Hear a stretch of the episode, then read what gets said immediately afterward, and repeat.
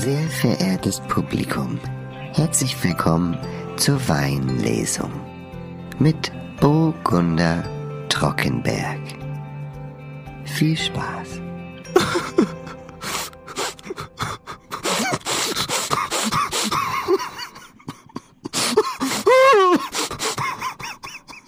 Aha, ja. Ja. aha. Mm, Würde ich ganz klar auf einen Jahrgangsweiner setzen. Das ist ein 2000, äh, 2009er Südhang. Ein Rotzheuler würde ich da vermuten.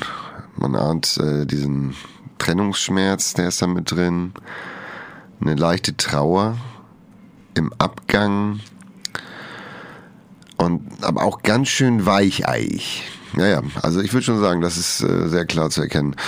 Rotzheuler Südhang 2009er. Nee, nee, nee, oder? Oh, verdammte Scheiße. Das war's. Oh, das, das ist ganz klar. Das ist eindeutig. Muskelfaserritz kurz vorm Wettkampf. Der weiß auch gleich Bescheid. Ja, ja, ja, ja. Im Abgang hat er schön das, den Mitleid, ja, das Mitleid schwingt da mit.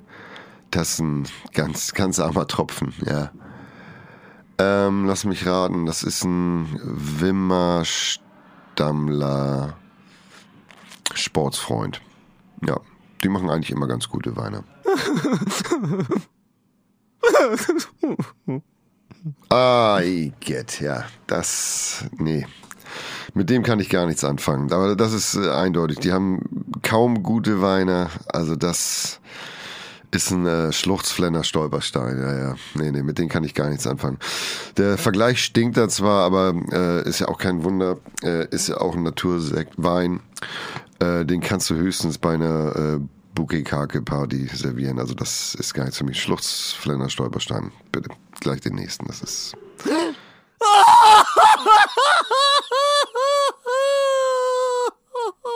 Okay, sage jetzt nichts. Das ist ein. Nee, aber den muss ich noch mal. Mhm. Ja, ja. Das ist ein äh, Preistreiber Nordhang.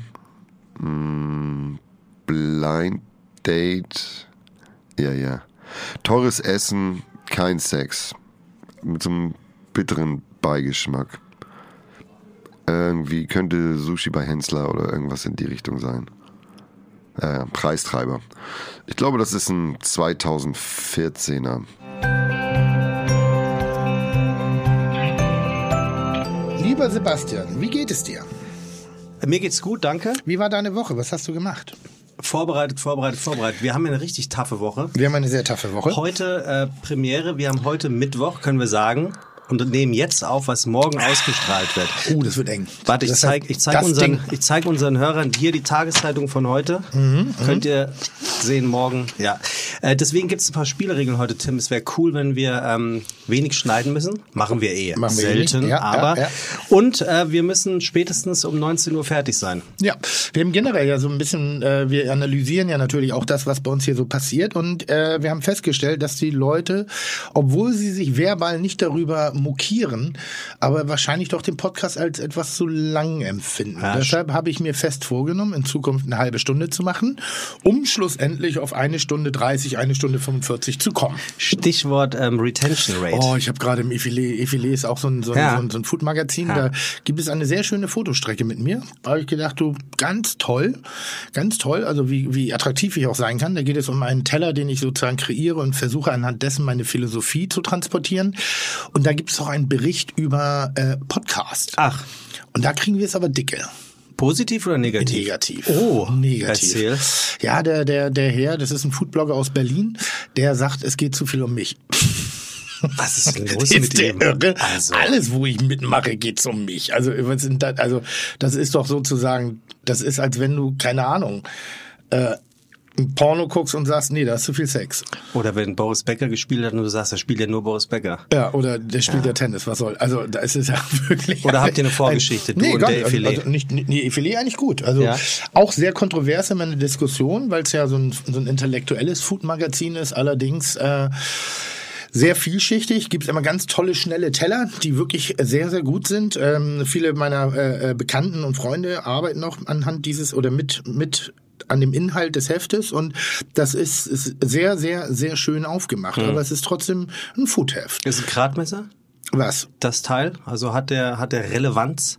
Ich würde sagen, ja. Ja. Aber von einer sehr leisen und einer sehr netten Art und Weise. B2B, also kauft der Koch oder kauft auch der Endverbraucher? Äh, Ich weiß nicht, ob es der Koch wirklich kauft. Es kauft auf jeden Fall, ich sag mal, der Foodsnob. Dann würde ich sagen, wir widmen diese Folge heute äh, dem Redakteur aus dem Effilé, der den, den Podcast äh, besprochen hat. Ja, nur, müssen, für- wir, nur müssen, für ihn. müssen wir nochmal gucken. Aber ansonsten ganz toll. Aber das Heft ist richtig gut geworden, weil es eine sehr schöne Fotostrecke mit mir da drin gibt. Du hast gefragt. Gut, somit hätten wir Temperatur erreicht. Du hast gefragt, warum der Gummio 20 Punkte hätte, ne? Wir haben Ja. darüber geredet, 10 ist geil oder 100. Mhm. Äh, geht darauf zurück, dass das äh, Schulsystem in Frankreich 20 Punkte hat. Ah. Und ähm, das hat uns äh, Benjamin Amon oder Amon vielleicht, hat uns das zugeschickt und äh, damit hätten wir das auch erklärt. Guck mal, was ich hier alles liegen habe. Wir kriegen so viel gute alte Post. Ja. Du hast äh, die Dose der Pandora, Pandora geöffnet. Äh, Stichwort ähm, Wer Gast- ist diese Pandora? Pandora, das, oh Gott, ich glaube, das war, das war ein Schiff. Ja, das war ein Schiff Mhm. zur Piratenzeit höchstwahrscheinlich. Ich werde es ich werd's, äh, nachlesen müssen. Ja, ja. Ähm, es äh, ging um diese ganzen Gastro-Themen wie äh, Mindestlohn Ja. und, ähm, und Einstellung. Wurde mir von einer nahestehenden Freundin äh, äh, gesagt, dass ich da sehr arrogant und überheblich rüberkam. Äh, Mhm. Es war zu keinem Zeitpunkt so so so gemeint. Ähm, ich interessiere mich wirklich über Dinge, die die Leute beschäftigen, aber ich muss auch sagen, dass ich natürlich in meinem Elfenbeinturm sitze und ich brauche den Blick und das Wissen der anderen, um vielleicht auch mal intelligenter mich mit Dingen beschäftigen zu können. Ich, ich wollte nicht arrogant rüberkommen, ganz im Gegenteil. Ja, kommt gar nicht. Also jedenfalls, was die ganzen Leute schreiben, sagt das keiner in die Richtung. Aber das Thema ist halt wirklich riesen, Es riesengroß. Ganz offensichtlich, wenn ich jetzt eine Zusammenfassung machen müsste, was unter dem Strich steht, ist die Gastro ein mieser Arbeitgeber in Deutschland. Ist das so? Ja, ganz viele. Und ganz viele sagen auch, wenn wir nicht so eine Leidenschaft für die Gastronomie hätten, wenn wir nicht so dafür brennen würden, dass wir es lieben zu kochen oder lieben zu bedienen oder lieben hinter der Bar zu stehen, dann ähm, wäre es eigentlich teilweise gar nicht auszuhalten. Es gibt auch natürlich äh, Gegenteiliges, die sagen, das passt alles. Es gibt wohl ein ziemliches Gehaltsgefüge, Nord-Süd. Ähm, aber unterm Strich sagen alle, dass, man, dass die Gastro wirklich ein echt harter Fuck ist. Also würde ich jetzt natürlich, kann ich nur atmen und kann auch nur das erstmal annehmen. Äh, ähm, muss mich jetzt natürlich mit der Post mal ein bisschen intensiver Mhm. aussetzen und vielleicht können wir mal so ein Tagesspecial machen, dass wir einfach mal so einen Podcast über 10, 12 Stunden machen, aber 10, na, meine ich ernsthaft. Der einfach Arme mal, vom Effilé. Um, um, um andere Leute auch mal wirklich eben zu, zu Gehör kommen zu lassen, weil es, glaube ich, eine Thematik ist, die sich nicht in einer Stunde beantworten lässt, weil es sehr viele unterschiedliche Positionen da gibt. Aber, aber kannst du zusammenfassen, warum die Gastronomie so ein schlechter Arbeitgeber per se ist? Also ja. Was, ja? Ähm, tatsächlich, ich traue es mich Ja, gar nicht zu sagen, ist die Mitarbeiterführung aus den oberen ähm, Etagen wohl eklatant zu den größten Teilen. Also es gibt Mhm. wohl wirklich so etwas wie Sklaventreibertum. Ein viel zu rauer Ton, ähm, eine gemeine ähm, Balance zwischen das habe ich an Stunden unterschrieben, das mache ich aber letzten Endes Mhm. und gezahlt bekomme ich es lange nicht. Das ist oft. Ich habe hier einen, den habe ich nur noch rausgesucht. Der ist tatsächlich ein bisschen auf Krawall. Erstmal super Podcast weiter so. Es gibt meiner Meinung nach zwei Punkte zu dem Thema Mitarbeiter in der Gastronomie. Tim sagt, es wird nicht in Stunden gerechnet, es gibt nur Monatslohn. Da fängt es doch schon an. In keiner Branche der Welt ist das so, außer in der Gastro. Es wird vorausgesetzt, dass ich keine Stunden zähle, weil ich sonst liebe ich ja meinen Beruf nicht. Größter Schwachsinn ever. Ich war selbst erfolgreicher Küchenchef mit Auszeichnungen den ganzen Bums und kann sehr viel über die Emotionalität und habe dann genau wie Tim gesehen, aber heute mit drei Jahren Abstand und objektivem Blick funktioniert das so nicht. Und Trinkgeld darf, ich, darf ja nicht eingerechnet werden, weil das bringt ja auch nichts für die Ren- Rente. Ja, da hat er recht. Also muss man einfach sagen. Es ist äh, keine andere Branche erlaubt es sich, ähm, aber das sind ja eben die, die, die großen Probleme. Ich, ich bin Unternehmer und es ist wahnsinnig schwer, äh, äh einen, einen fairen Stundenlohn zu zahlen mhm. auf die auf das Produkt, was ich verkaufe. Das ist nach wie vor immer so ein bisschen es ist nicht unmöglich zu lösen, aber es ist sehr schwierig zu lösen, sagen wir es mal so. Und ähm, damit spricht man, glaube ich, ein ganz klares Problem an. Es lässt sich nur nicht einfach damit lösen, mehr Gehalt auszuzahlen. Mhm. Also und das, das ist so ein bisschen, da beiß ich mir selber in den Schwanz. Also ich bin eine Katze, Oha. ich bin eine Katze also, in dem Moment. Ich denke, du bist die Sonne. Ähm, weil auf der einen Seite bin ich Mitarbeiter, auf der anderen Seite bin ich auch Chef und ich pendel da selber immer hin und her. Also wenn ich jetzt äh, ehrlich gesprochen meinen Stundenlohn ausrechne, ist der jetzt auch nicht brillant, brillant. Ne? Also mit den ganzen Verantwortungen, Verpflichtungen und den ganzen Nummern drumherum. Aber es geht hier wirklich mal ausnahmsweise nicht um mich, ähm, sondern wirklich um die Mitarbeiter in unserer tollen Branche. Nach wie vor ein, ein ganz tolles Betätigungsfeld. Würde ich sehr gerne vertiefen. Und wenn die Leute, die geschrieben haben, vielleicht auch die ein oder andere Rufnummer angeben würden, hätte ich da großes Interesse, mal in einer, in einer guten Minute auch mal ein, ein intensiveres Gespräch Gut, Dann kann ich, glaube ich, ab morgen Abend ein Telefonbuch anfangen zu schreiben, ja. weil die Nummern werden kommen. Nee, wirklich interessiert mich, also nicht, ich tue das nicht ab, es interessiert mich wirklich. Wunderbar. Äh, großes Interesse hatte auch äh, die letzte Folge mit Christoph Rüfer. Ja. Ähm, das Menü kam sehr, sehr gut an. Oh, gut. Ähm, und oft kam die Frage, es noch einmal in langsam kurz zu erzählen. Wir mhm. hatten die Vorspeise, Tim, ähm, rote Beete im Salzteig mhm. und Macadamia-Nüsse karamellisiert. Mhm.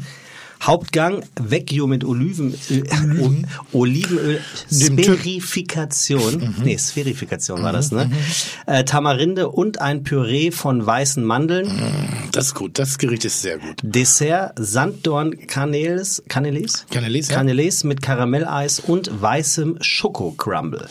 Auch sehr gut. Also Vorspeise hast du, glaube ich, die Hälfte weggelassen. ja, kon ja, konfiszierte Mecklenburger Entenkeule. Konfisierte. Konfierte. Kon konfisierte. Das ist deine kon Welt. Bei dir wird gerne mal was konfisiert. Direkt mitnehmen. Entschuldigen Sie, Herr Merge, das wird konfisiert hier. Das ist nicht erlaubt. Konfierte Mecklenburger Entenkeule mit auf Salz gebackener rote Aber Herr Wachmeister ist doch nur für den Eigenverbrauch. Ist egal, ist konfisiert jetzt. Konfiert. also das war's. Ja. Äh, die kam, kam sehr gut an. Äh, Christoph hat sich auch nochmal gemeldet. Er möchte es auf alle Fälle mal kochen kochen, um zu sehen, ähm, wie es denn auch schmeckt. Also Ach, er wird das mit seinen Jungs auf allen Fällen mal machen. Mal sehen, schön. was dann passiert.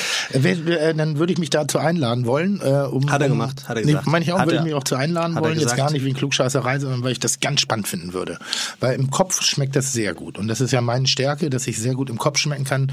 Besser als das umzusetzen, auf den Teller zu bringen, mhm. aber der Kopf ist schon ganz stark bei mir. Dann muss ich einmal ganz kurz aus eigener Situation ähm, mein Team loben von Kitchen Impossible. Bitte. Wir haben jetzt gerade wieder gestern äh, ein Finale abgedreht mit einem Kontrahenten. Ich glaube, ich darf die Namen noch nicht nennen, wer mhm. dagegen mich antritt. Mhm. Ähm, wir sind in der fünften Staffel, sozusagen im sechsten Jahr von Kitchen Impossible. Ähm, wir haben gestern eine Folge gedreht, wirklich mehr Gänsehaut, mehr Emotionen im Positiven als auch im Negativen, mehr Touretten, mehr Liebe, mehr Leidenschaft im Kochen, mehr Fremdschämen-Momente, die ich äh, äh, erlebt habe, also die man mit mir durch mich erlebt, weil ich, ich schäme mich für mich selber teilweise, Oha. ob meines Benehmens. Auf der anderen Seite auch pure Aggressivität und wirklich ein Aufeinanderballen von von von von ja also Welten teilweise, aber und das ist alles so schön am Ende wieder abgerundet durch unfassbar gute Kameraarbeit, mhm. einen herausragenden Schnitt, Musik, die Protagonisten, auch der Herausforderer oder Herausforderin. Ähm, einmal, ich bin so stolz, dieses Format machen zu dürfen. Bin ich und also wirklich, ich kann, ich kann euch nur sagen, ich habe einmal abgebrochen gestern, weil mir die Tränen kamen. Und das fand ich jetzt zu pathetisch, dass man da irgendwie so uh, unfassbar, unfassbar schöne Sendung. Ich bin so dankbar, diese Sendung machen zu dürfen. Wie geht ihr daran für eine neue Staffel? Das, ihr, ihr, ihr dreht ja immer an einer kleinen Stellschraube, um irgendwie eine kleine weiter, also du bist ja ein großer Fan von nicht Stillstand und gerne ein bisschen weiterentwickeln, aber wie entwickelt man was weiter, was eigentlich gut ist? Ja, grundsätzlich suchen wir jetzt wieder Gegner und da brauchen wir eine bunte Mischung aus Menschen mit einer sehr deutlichen, sehr klaren Haltung und Handschrift. Dann natürlich eine gewisse Wertung ist mhm. auch nicht von, äh, von Nachteil, weil ich spiele ja gerne das Spiel gegen die hochdekorierten Kollegen, in so ein Battle reinzugehen, damit ich nicht rüberkomme, als ob ich gegen Fallobst antrete, sondern eben gegen die Besten der Besten und das ist uns auch in dieser Staffel wieder sehr gelungen. Ähm, dann hatten wir immer sehr sehr gerne nach wie vor das große Problem der Weiblichkeit. Mhm. Wir suchen wirklich äh, wettbewerbsgeile Mädels, Mhm. irgendwie, die aus der Küchenbranche kommen, äh, damit die mir auch, die, damit die wirklich mit einer Leidenschaft versuchen, mir das Maul Mhm. zu stopfen. Und nicht einfach nur so, ja, nö, eigentlich habe ich doch, ja, nee, ist total nett und ist auch nett und so. Nee, die sich genauso auf diesem prolligen Level mit mir zumindestens was den Wettbewerb angeht, äh, messen wollen. Und die dann vielleicht auch über eine Qualifikation verfügen. Und dann, Vielleicht. und dann äh, äh, geht es am Ende des Tages nur ums Essen, nur ums Kochen. Und wir suchen schöne Gerichte aus, wo wir glauben, scheitert man. Wir haben einen, äh, äh, ich weiß nicht, ob ich da schon zu viel, ja, ich verrate zu viel. Okay. Also wird eine spektakuläre Staffel. Ähm, ich m, tue wenig für Sympathiepunkte, muss ich ehrlich sagen. Also ich bin nimm mich echt wie nicht die Axt, sondern wie ein Arsch im Wald und äh, ah, das ist so, ich, ich bin stolz drauf, dass wir es zeigen. Aber ich schäme mich auch dafür, Ja. dass wir bestimmte Ja. Momente, ja, ja. Und ich bin auch sowas in der Stelle mal wie einsichtig und sage, ja, nicht cool. Kriegst du einen Shitstorm? Cool. Ja, ich glaube schon. Meinst du? Ja, ich glaube schon. Einmal habe ich mich im Vorfeld entschuldigt drum gebeten, bitte nicht anfangen. Hast ich, du ich, weiß, ich weiß es selber. Ja, okay. Ich weiß selber, dass ich nicht cool war. Dazu Ähm, gehöre ich ja auch. Es gibt ja Momente, da bist du einfach nicht cool und in dem Moment weißt du dir aber nicht anders zu helfen. Und es gab Momente, wo ich wirklich sagen muss, ich war nicht cool. Ich war nicht witzig, ich war nicht lustig, ich war einfach nur ein Arschloch. Gut, nicht witzig bist du meistens, aber Dankeschön, Dankeschön. Ähm, Deshalb verstehen wir beide wir haben, so gut. Sebastian. wir haben auch das Problem, in Anführungszeichen, dass wir zu wenig Frauen haben, haben aufgerufen, haben ganz, ganz viele bekommen und wir haben heute eine Gästin, lieber Tim. Toll. Ja, und die hat gesagt, sie glaubt, dass es nach der Sendung für sie einen Shitstorm gibt, nach unserer heutigen Ui, da bin ich Episode. gespannt drauf. Warum? Ähm, weil es ein Thema Weil ist. sie mich richtig gut und, und, und für qualifiziert hält? Gar nicht wegen was? dir, gar Ach so. nicht wegen dir. Ihr Geht sollt- nicht um mich. Nee, nee, ihr macht das gemeinsam. Ah, okay. Es ist perfekt heute ausgesucht. Und es geht um ein, um ein Thema, was du so ein bisschen findest und ein Thema, was sie liebt, Mhm. aber was sehr kontrovers ist. Und sie sagt, es werden sich viele äh, Menschen melden. Sie hat mit 16 die Schule äh, abgebrochen und dann eine Hotelfachausbildung gemacht. Und äh, Das ist ungefähr der Weg, den Zwar 80 Prozent aller Gastronomie-Leute im machen. Ja. Louis C. Jakob, Oh, die feine Dame. die fahrende Dame. Die feine Dame. Dann hat sie für Gordon Ramsay gearbeitet. Ui. Hat für den äh, Gordon Ramsay, ähm, äh, unfassbar bekannter Fernsehkoch aus London. Gastronom, Imperium von Restaurants, richtig? Glaube ich, braucht man nicht erklären. Ne? Ja. Ja. Und, ja. ähm, also es ist so, äh, äh, äh, ich, ich werde ja oftmals so der, als der Jamie Oliver von, von, von Deutschland bezeichnet. Gordon Ramsay ist ein bisschen der Tim Melzer von England. Okay. Ja, es gibt immer wieder mal den einen oder anderen, der dich tatsächlich nicht kennt oder Gordon Ramsay, Ramsay auch nicht. Für ihn hat sie jedenfalls äh, in London, Prag, New York Krass. und Cape Town Restaurants eröffnet, Das ist krass, dann kann die nicht ganz doof sein. Leute trainiert und hat dann die Weinkarten für ihn entwickelt. Ach was. Krass, krass. Also da, dann muss sie richtig gut sein. Dann muss sie richtig gut sein und sie hat auch ähm, ordentlich ähm, wirtschaftliches Know-how oh, da offensichtlich. klingelt's bei mir. Warte, warte, warte, warte, warte, warte. Da habe ich mal eine Geschichte gehört. Ich Ja. kenn ich kenn die sogar. Meinst du? Mm. Sie hat Die, 2018 hängt, die hat mit Henrik Thoma was zu tun gehabt. Richtig? absolut. Gott, wie ist sie nochmal? Ja, wir machen mal weiter.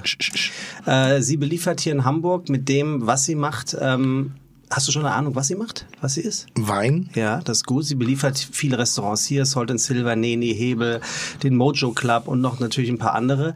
Ähm, ihr habt euch 2010 mal getroffen auf der Eat in Style. Und ähm, sie hat die Weinempfehlung gemacht und sie sagte ganz nett, es war ein etwas komisches Momentum. Allerdings meint sie damit nicht dich, sondern die Veranstaltung. In der Tat, äh, Stefanie heißt sie. Ich, den Nachnamen weiß ich nicht, aber Stefanie Ja. mit Vornamen. Und das ist lustig. Ich habe gestern um 12.22 Uhr eine E-Mail bekommen, das ist kein Scheiß. Hallo Sebastian, schnell und warum auch immer stillenderweise vom Sofa aus, schreibt mir diese Frau. Hier meine Idee für eine Frau bei Fide Gastro. Stefanie Döring, sie ist eine wirkliche Bombe, was die Weinwelt angeht und sozusagen der Tim Melzer der Weinwelt. Sie hat definitiv was zu erzählen und kann euch vielleicht auch etwas beibringen. Außerdem ist der Weinladen ihr Weinfachgeschäft des Jahres 2019 geworden. Das sollte sie doch mindestens qualifizieren. Frag sie unbedingt an. Ach was, Prost, ich freue mich, dass sie, dass sie in einer der nächsten Folgen zu Gast sein wird. Bums, da ist sie. Bums, da ist sie. Hol sie rein. Ja, wir sie rein. Dö Dö Stefanie Döring. Döring. so Name. Döring. Stefanie weiß ich noch. Döring wusste ich nicht mehr. Ja. Hol, wollen, holen wir sie rein. Ja, wir, wir holen sie rein, da kommt sie auch schon. Ist, torkelt sie? Sie ist immer in Sommeliere? Nein, aber sie ist schwer bewaffnet. Gut sieht sie aus. Ja. Abgenommen hat Und die sie. hat eine tolle Ein Shape Stimme. ist sie. Was ist denn da los? Ich habe mit ihr telefoniert, die hat eine Stimme, du. und das finde ich noch geiler. Sie geht zweimal rein und raus, um das Gastgeschenk mitzubringen. Das bedeutet viel. Hallo. Hier nichts Sinn. Hallo. Na, Stimmt. Ey, krass. Hey, hallo Stefanie. Oh, da stimmt. Ey, sie war so ein graues. Mäuschen. Take- take Sie war so ein graues Mäuschen. Kannst Das war- Anna Maria geben. Das war ganz süß. Also äh, wir haben uns wirklich, glaube ich, das erste Mal auf der Eden Style gesehen, ne? Oder zumindest so in der Form dessen, dass du äh, ähm, dich mit Wein auskennst. ja, das Die- war 2010. Da war ich, ähm, bin ich gerade aus Deutschland zurückgekommen. Also aus England. Äh, aus, nach Kapstadt? Deutschland gekommen, Aus- genau, aus Kapstadt. Ja. Und zwischendurch war ich nochmal in London und wollte eigentlich nur ein Jahr bleiben und dann zurück zu Gordon Ramsay gehen. Und dann ähm, hatte ich die Anfrage für die Eaton Style. Henrik Thoma wollte das nicht, kann ich auch verstehen mittlerweile. Und dann musste ich dir so einen Wein empfehlen. Und das war mega schräg, weil Ihr die Leute, das? Die Leute so- wollten eigentlich dich sehen und nicht mein Gequatsche hören. Und äh, ja, das war weird. Na gut, aber solche Erfahrungen muss man machen. Wirklich. Am Anfang wollten die Leute mir auch nicht zuhören, bis ich sie dann mit Gaffertape festgenagelt habe und dann gesagt habe, nee, jetzt bleibt ihr hier und hört mir zu. Also da ging es, habe ich Aus, äh, Ausgänge verschließen lassen, damit sie dann auch, und so übt man, auch Sebastian, also wirklich auch mal ein Kompliment. Es heißt immer, ich würde nur auf die rumhacken, aber deine Reise, die du jetzt hier im Rahmen von, von, von äh, äh, wie heißt es hier, Fide Gastro durchgemacht hast, ganz toll. Du wirst ein richtig guter Moderator. Ernsthaft. Ich danke dir und äh, nutze die Chance, um Stefanie zu begrüßen bei.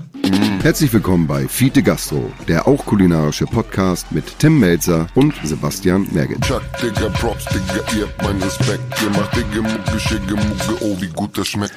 Kommt ein Einleitungstext oder Kommt, definitiv. Hau ihn jetzt raus. Natürlich. Ganz Komm her. wichtig. Dann erzählen wir kurz äh, Jetzt stellen wir erstmal unseren Gast vor. paar Menschen, die immer noch nicht Aber es wissen, geht nicht nur um mich hier. Da hast du recht, das soll mal der vom Effilé nochmal sagen. Stefanie Döring hat mit 16 Jahren die Schule geschissen.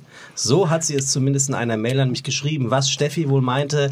Stefanie Döring hat mit 16 Jahren die Schule geschmissen, um eine Ausbildung zur Hotelfachfrau im Fünf-Sterne-Hotel Louis C. Jakob in Hamburg zu machen und danach ihren Weinsommelier in London. Es folgte eine Anstellung bei Fernsehkoch Gordon Ramsay, für den sie in mehreren Ländern Restaurants eröffnete. Irgendwann, Stefanie hing wahrscheinlich gerade auf irgendeinem Weingut in Südafrika und wartete, dass es endlich Wine O'Clock wurde, bekam sie von einem Weinhändler aus Hamburg das Angebot, mit einem frischen Konzept eine jüngere Zielgruppe zu erschließen. Und so entstand der mittlerweile kultige, aber vor allem taktangebende Weinladen auf St. Pauli, mit dem Sie und Ihr Team beweisen wollen, Wein kann auch unspießig und, um den Kreis zu schließen, durchaus auch mal beschissen riechen. Dann ist es wahrscheinlich Naturwein. Ich finde es alles andere als beschissen, eine der angesagtesten, unprätentiösesten und ehrlichsten Sommeliere, die es aktuell wohl gibt, bei Fide Gastro begrüßen zu dürfen und hoffe sehr, dass sie mir, aber vor allem auch Tim die Angst nehmen kann, sich mit Wein auskennen zu dürfen, ohne gleich das Label barbarischer Weinsnob direkt in die Fresse getackert zu bekommen. Herzlich willkommen, Stefanie Döring. Vielen Dank. Dein absoluter Lieblingswein. Oh, das kann man nicht sagen. Doch, kann man. Nein, das Doch, ist kann man. total situationsabhängig. Das Nenn ist mir halt die bescheuertste Apfel. Frage, die man jemandem stellen kann, der sich mit Wein Du, auskennt. du hast jetzt eine Leberzirrhose und darfst noch ein Glas Wein in deinem Leben trinken. Welches Glas trinkst du? Ja, das das ist die letzte Erinnerung. schon schön. Nee, nee, das kann man nicht sagen. Das da, ich weiß nicht, in welcher Situation ich dann vielleicht. bin, mit Naja, wem ich Leberzirrhose läuft scheiße im Leben. Das Naja, aber man hat ja dann eine, man ist ja aufgewacht mit irgendeiner bestimmten Laune oder wer ist da in der Nähe. Also ich würde mit dir andere Weine trinken als mit meinem Date oder mit meinen Eltern oder mit meiner besten Freundin. Also das ist immer so, Weiß oder rot? ah, ich glaube, ich würde Weiß trinken. Europäisch oder neue Welt? Ah, Übersee vielleicht. Neue Welt sagt man auch nicht, Tim. Das Sagt ist so ein nicht? bisschen, nee, das ist so, wenn Leute sagen zum Internet neue Medien. Sag ich. Das, okay. Wow. Ähm, genau, das, Normalerweise sage ich, was ist das Internet? das ist ein bisschen ignorant, also ich mag das nicht. Das, da ich. bist du echt so ein Honk, wenn du sagst, ich hätte gerne neue Weltwein. Also Ja. das macht, nee, gehört sich nicht. Was sagt man denn so? Äh, Übersee. Aus Übersee. Genau. Mhm. Ja. Okay, dann, äh, also Übersee. Haben wir uns Genau. jetzt äh, schon angetastet. Weiß Übersee. Äh, ein Lieblingsland? Ach, ich habe mal in Südafrika, ähm, Südafrika haben wir. für Gordon Ramsay ein Restaurant eröffnet habe, bin ich da hängen geblieben auf einem Weingut und vielleicht wäre es das. Sag mal, Gordon Ramsay, ne? jetzt kommen wir sofort auf einen, aber das müssen wir ein für alle Mal klären. Ist er ein Arschloch oder nicht? Ähm, nein. Also ich würde ihn nicht als Arschloch bezeichnen. Er ist halt super straight ähm, und macht sein Ding. Also er ist total 100% sehr akribisch und wenn man keinen Scheiß baut, ist man der beste Freund Und ähm, ja, verkack's halt nicht. Also mach halt deinen Job, mach ihn ordentlich, 100 Prozent, nicht 90 Prozent und dann lässt du dich auch in Ruhe. Aber, aber ist er klar, nicht, aber ist er nicht einer, wir haben das von gehabt, so von wegen mieser Arbeitgeber und ich kenne viele Momente mit Gordon Ramsay irgendwie, wo er echt weit über die Stränge schlägt und damit meine ich nicht lustig ein bisschen äh, äh, Fäkalbeschimpfung im Fernsehen, wo vor der Kamera, sondern wo es gibt äh, geheime Aufnahmen von ihm, die auch öffentlich ausgestrahlt worden sind, wo er wirklich unmenschlich agiert hat und auch, auch wirklich hochgradig grenzwertig. Und ich bin der Meinung, dass ich genau 45 Minuten mit und für ihn gearbeitet habe. Ich bin habe eigentlich bei Marco Pierre White damals angefangen, an ein unbezahltes Arbeitspraktikum für äh, drei Monate. Und ich habe es eine Dreiviertelstunde ausgehalten. Und dann habe ich gedacht, ich glaube nicht. Und ich meine, dass zu dem Zeitpunkt Gordon Ramsay war. Ich habe Marco nie getroffen, also nie. Aber der lief, war ja auch Der lief einmal krass, durch den Laden. ne? Der war auch, auch krass. Und die hatten ja gegenseitig auch so einen Wettbewerb. Wer, ist, wer ist das größere Arschloch in der Küche? Und ich meine, dass zu dem Zeitpunkt äh, ich sozusagen das Ausbildungsprojekt war von Gordon Ramsay. Und ich sagte, no way, no way, dass man das in der legalen Welt macht. Also im Darknet mögen solche Dinge erlaubt sein, in irgendwelchen illegalen Fightclubs oder ähnlichem, ja, aber nicht in der echten Welt. Also das war, der war schon extrem. Aber es war auch eine andere Zeit. Also ich glaube, heutzutage kann man sich das nicht mehr vorstellen und ähm, wir müssen irgendwie gucken, dass es den Mitarbeitern gut geht, dass sie halt auch mal Freizeit haben. Aber es war einfach eine andere Zeit. Auch zu meiner Zeit ähm, war das einfach normal. Also und ich habe es auch gerne gemocht. Also ich mochte das auch irgendwie so 16 Schlag in Stunden zu ackern und einfach so alles zu geben. Und ich glaube, ich bin sehr dankbar über die Zeit. Also ich könnte das jetzt auch nicht mehr und ich würde das auch meinen Mitarbeitern nicht zumuten. aber nicht? Nee, weil dann hast du keine mehr. Also muss ich alles alleine machen. das ist auch scheiße. Ähm, und äh, ja, aber ich habe es gemocht und ich glaube, ich wäre jetzt nicht hier äh, so weit, wenn ich das diese Schulung nicht hätte. So und ähm, deswegen bin ich sehr dankbar. Und natürlich ist es bei den Köchen auch so. Also ich war ja Sommelier und die hatten irgendwie immer Respekt. Auch Thomas Martin. Ich war Kommissommelier. Der kleinste Schiss irgendwie im Henrik Thomas Team so und Thomas Martin hatte einen mega Respekt und hat immer gesagt so hier was denkst du und wir waren immer so ein bisschen ähm, ja über den weil ich glaube, das ist auch diese Unsicherheit. Also mittlerweile können sich Köche ja auch mit Wein aus, das ist ja auch ganz gut. Aber früher war es so, okay, wir kochen und wir können das, aber Wein tr- trinken wir gerne, aber wir kennen es nicht aus. Und da hat so der Koch immer so einen mega Respekt gehabt. Und ich habe das bei Thomas Martin gemerkt und auch bei Gordon Ramsay. Also er hat mich in Ruhe gelassen, weil er selber keine Ahnung hat von dem Metier. Bist du eine Sommeliere? Ah, ja, ja, schon. Also hast, gibt es einen Titel, Sommelier? Äh, nö, das ist, kann sich jeder Also nennen. Degree. Also jeder kann sich Sommelier nennen. Schon, ich meine, ne? ja, also ich Sommelier sagt man eh selten, weil ich glaube, also es geht gar nicht Sommelier. darum, dass es irgendwie männerdominiert ist, die Branche, aber das ist irgendwie entspannter als Sommelier. Das hört sich immer so ein bisschen blöd an, finde ich. Aber ähm, Genau, nee, jeder, jeder kann sich das nennen. Es gibt ja mittlerweile auch ähm, Wassersommeliers und Wurstsommeliers und Gläsersommeliers. Also das ist so Käsesommeliers. Das ist halt auch so ein bisschen albern, finde ich. Wurst-Sommelier, das ist schon Ja. gut. Gibt es Fleischsommelier? Ich habe mit Also, einem, da inzwischen. auch in einem Sommelier-Freund, wir haben mal so ein Traum, wir wollen so ein Theaterstück Stück machen mit Sommeliers, wo es dann auch irgendwann der Glühbirnen-Sommelier dann zum Tisch geht und fragt, welche Glühbirne er dann über dem Tisch äh, eindrehen darf. Ist ein Heidenthema. Messersommelier. Also nein, es ist kein geschütztes, kein geschützter Begriff. Jeder, jeder kann sich, jeder, der ein Glas Wein getrunken hat, kann sich Sommelier nennen. Du, du warst 16, als du deine Ausbildung gemacht hast. Drei Jahre, 19 und bist dann an die Seite von Henrik Thoma gestellt worden. Genau, ich habe nicht im Louis Jakob meine Ausbildung gemacht als ähm, Hotelfachfrau, sondern bei in meiner Heimatstadt in Warendorf. Und genau, ich habe immer, ich wollte eigentlich immer ins Hotel. Ich fand das immer sehr faszinierend. Und ähm, ich habe dann im neunten Schuljahr das Schülerbetriebspraktikum gemacht, natürlich in einem Hotel. Und dann bin ich hängen geblieben. Und dann konnte ich nicht mehr zurück in die Schule. Es ging nicht mehr. Und dann ähm, habe ich auch so viel, ich war auf so einer bischöflichen Privatschule, da muss man auch nicht viel machen. Also einmal rauchen und ein bisschen Alkohol mit zur Schule bringen und dann ist man weg. Und ich habe das echt provoziert. Und dann, ähm, genau, hatte ich eine gute und eine schlechte Nachricht für meine Mutter. Die gute war, ich hänge nicht zu Hause, sondern irgendwie einen Monat später konnte ich meine Ausbildung anfangen, weil ich habe das mit meinem Chef besprochen. Und ähm, genau, das schlechte war, ich brauchte dann nicht mehr zurückzukommen. Nachdem du die Ausbildung abgeschlossen hast, hast du dich aber weiter ausbilden lassen in Louis C. Jakob. Genau, dann bin ich zu Henrik gekommen. Mhm. Äh, warum ist Henrik so ein geiler Typ? Weil ich wirklich, ich schätze ihn Ähm. sehr. Hen Henrik hat so viel für eure Welt in meiner Welt getan, weil bis dato waren es einfach nur, also in meinen Augen snobistische, arrogante, überhebliche Klugscheißer, äh, bis dann jemand mal angefangen hat, zu gucken, auf welchem Boden er das Wissen versucht anzusiedeln, nämlich auf dem Boden des Geistes eines Koches. Und er hat einfach für mich mhm. eine sehr lebendige Sprache, auch eine Preismentalität in die Weinwelt für mich mit hinein transportiert, wo ich gesagt habe, ah, jetzt, jetzt, jetzt versuche ich zu lernen, jetzt höre ich dir zu, weil jetzt bist du ein bisschen in meiner Welt. Und das habe ich immer sehr, sehr, sehr geschätzt. Aber warum findest du ihn so toll? Ähm, ich weiß nicht, findest du ihn noch toll? Ja, ich finde ihn großartig. Gut, also ich habe Kann sehr, ja auch sein, dass Sie jetzt sagen, die Idiot. Nein, es, äh, ich sehe ihn auch immer noch als Mentor. Er hat mir sehr viel beigebracht und ähm, Klar, ich meine, es gab auch Momente, da musste ich runter in den Keller und dann wurdest du angeschissen, weil am Ende ist er auch irgendwie Koch ja. und er war auch sehr, sehr genau. Also wenn die Gläser im Restaurant geklärt haben oder wenn man eine Schau mal eine Flasche zu laut aufgemacht hat, dann direkt runter in den Keller.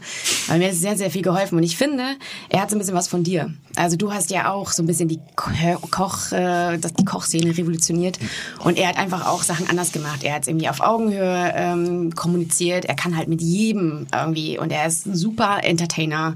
Er kann das Thema Wein, was ja auch manchmal echt so ein bisschen so ein Staubfilm, das wird immer weniger. Aber er hat es einfach gemacht, dass easy, entspannt rüberzubringen. Also ihr seid sehr, sehr ähnlich, finde ich so. Ja, ich weiß nicht, seid ihr gleich alt? Nee, der ist schon älter. Henrik Thomas ist schon richtig alt. Man kann es mal googeln, aber doch. Aber wenn wir nebeneinander stehen, da könnte mit mir väterlich verwandt sein. Also rein vom Altersunterschied. Ich, ich komme auf jeden Fall jugendlicher, frischer rüber.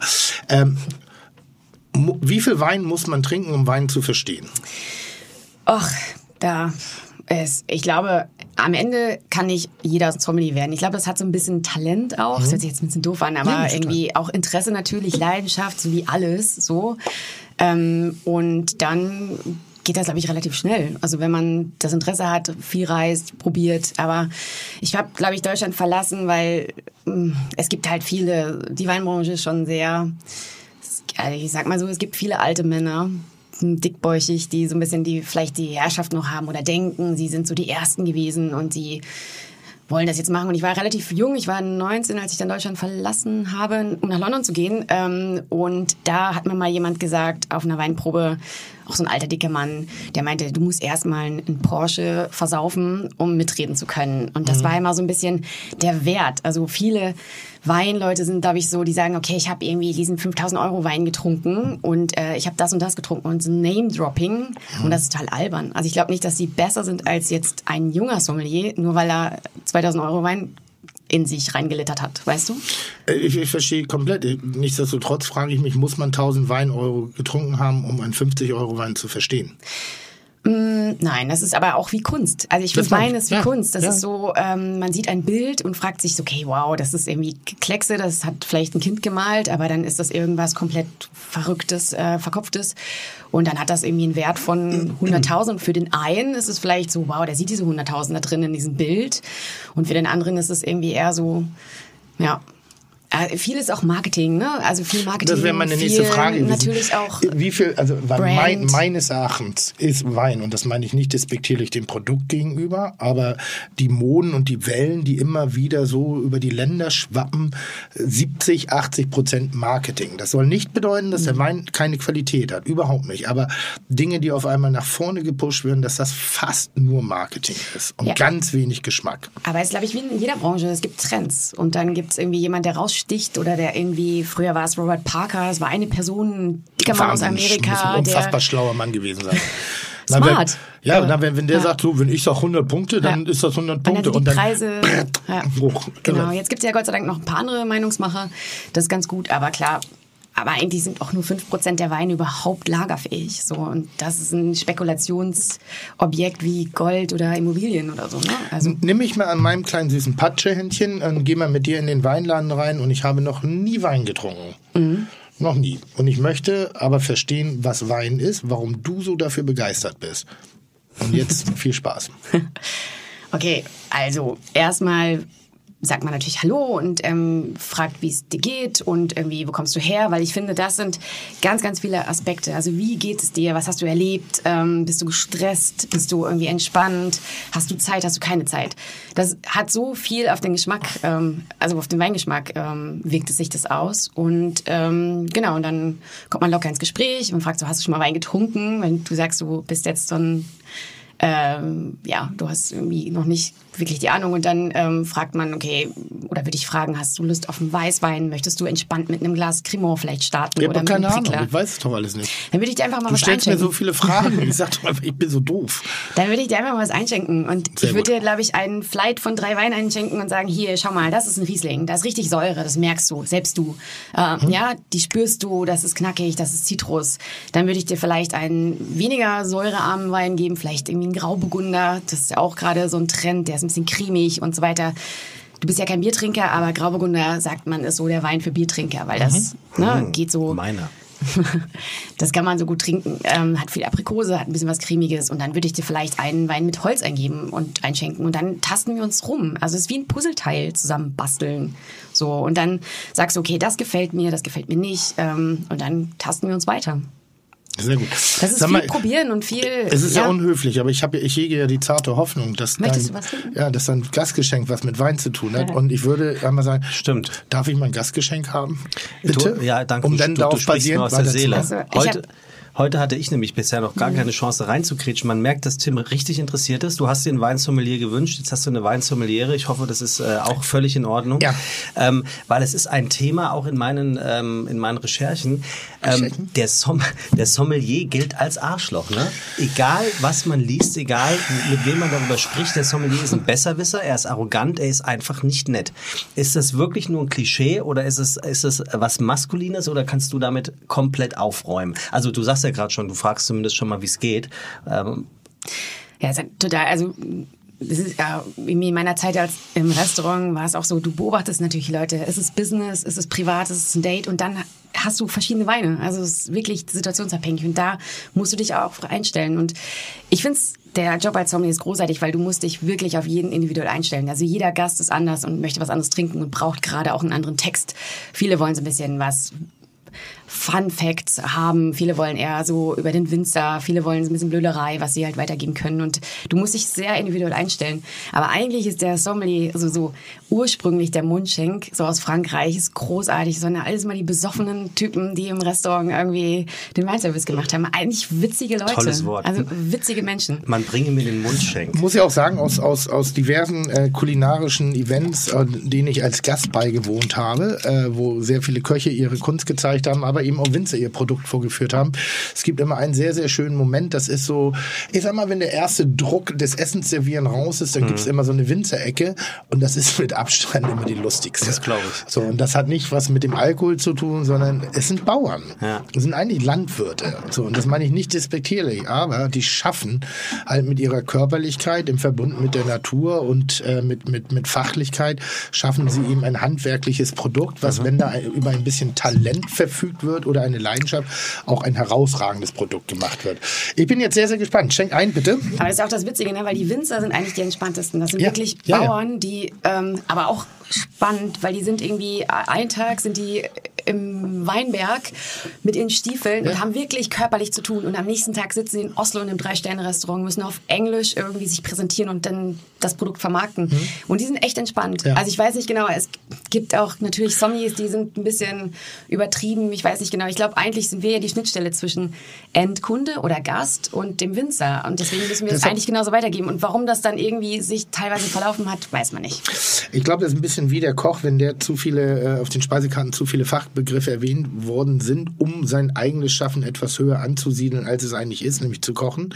Damit man den Gast auf ein bisschen so auf Distanz gehalten hat, dass er nicht dasselbe Level erreichen kann wie der Koch. Also der hat sich ja auch mal eine Zeit lang, das ist Gott sei Dank auch wieder vorbei, auf eine Empore gehoben. Dann kamen eben die Sommeliers, so, dann kamen die Barkeeper.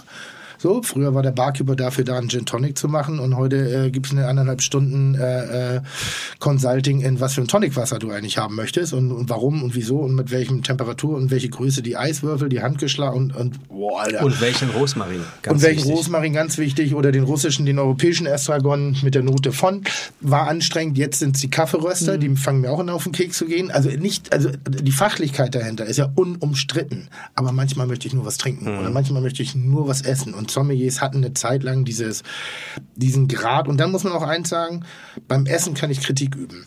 Weil da kann ich deutlich sagen, es schmeckt mir nicht. Beim Wein kann ich bis heute nicht sagen, schmeckt er mir nicht, weil der Wein nicht gut ist oder schmeckt er mir einfach nicht. So, das ist ein ganz großes Drama. Ich habe eine sehr schöne Geschichte, die habe ich neulich erzählt im, in einem, einem, einem Grand Hotel in Hamburg.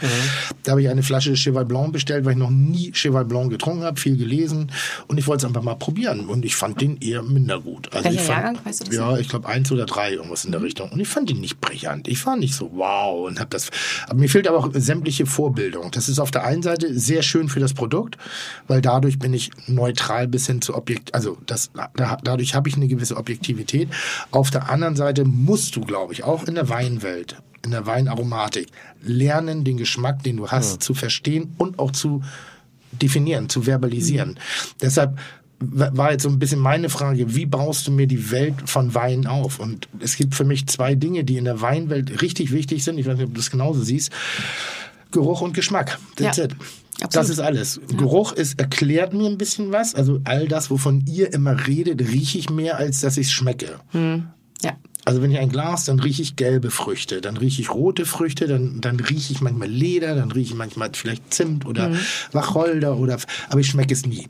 Nie, nie, nie. Wenn ich schmecke, habe ich die Balancierung zwischen Frucht, also Süße, auf subtiler Süße, Säure und hinten vielleicht ein bisschen Bitterstoffe, also Gerbstoffe oder Holz oder ähnliches. So, ich wollte gar nicht so viel von mir Nö, äh, der Geruch ist auch super wichtig. Also da hast du vollkommen recht. Also absolut.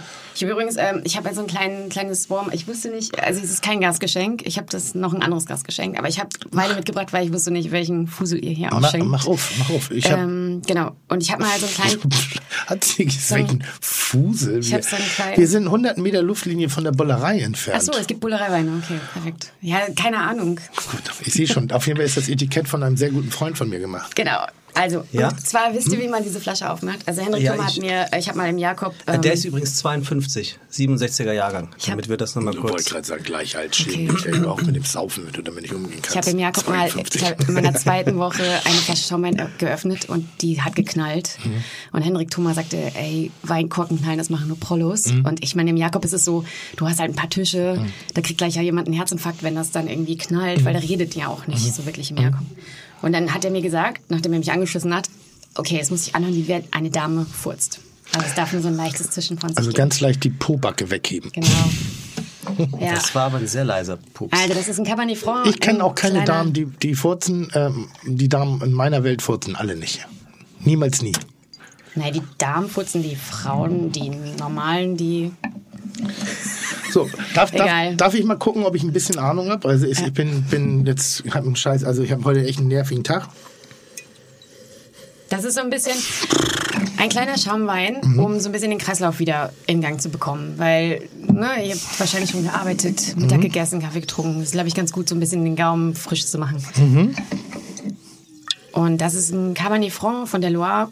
Genau, wir waren mit Elmar Lause, waren wir ähm, in Frankreich und Elmar hat dann den Gründer sozusagen dieses Sparklings äh, oder diese Perlen ins Gesicht gemalt. Genau. So, was sagst du jetzt?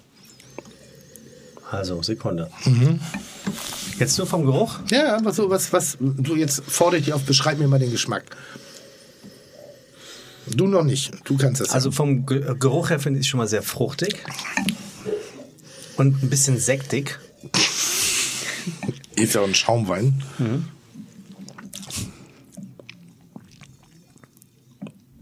Bitter. Ich würde jetzt sagen, fruchtig bitter. Das ist jetzt meine Und sie Erklärung. bricht gerade zusammen. und Ja, das, das darfst du ja auch gerne machen, aber das ist ja, Voll du hast okay. mich ja gefragt. Es hat auch so ein bisschen, also vielleicht sagt man nicht bitter, vielleicht versuchst du das irgendwie anders zu umschreiben, weil ähm, es ist ja auch, da hat ja auch jemand gearbeitet und man muss ein bisschen Respekt zeigen. Vielleicht Ja, sagst gut, du aber einfach bitter ist ein Geschmack, ist ja nicht Orangenschale. Ist auch bitter. Vielleicht kann man es einfach damit Ja, beschreiben. ja, aber wenn es euch nicht in den Kram passt, das ist ja genauso, wenn bei mir eben Kritik am Ende sagt, nee, so darfst du das nicht sagen, aber anders schon.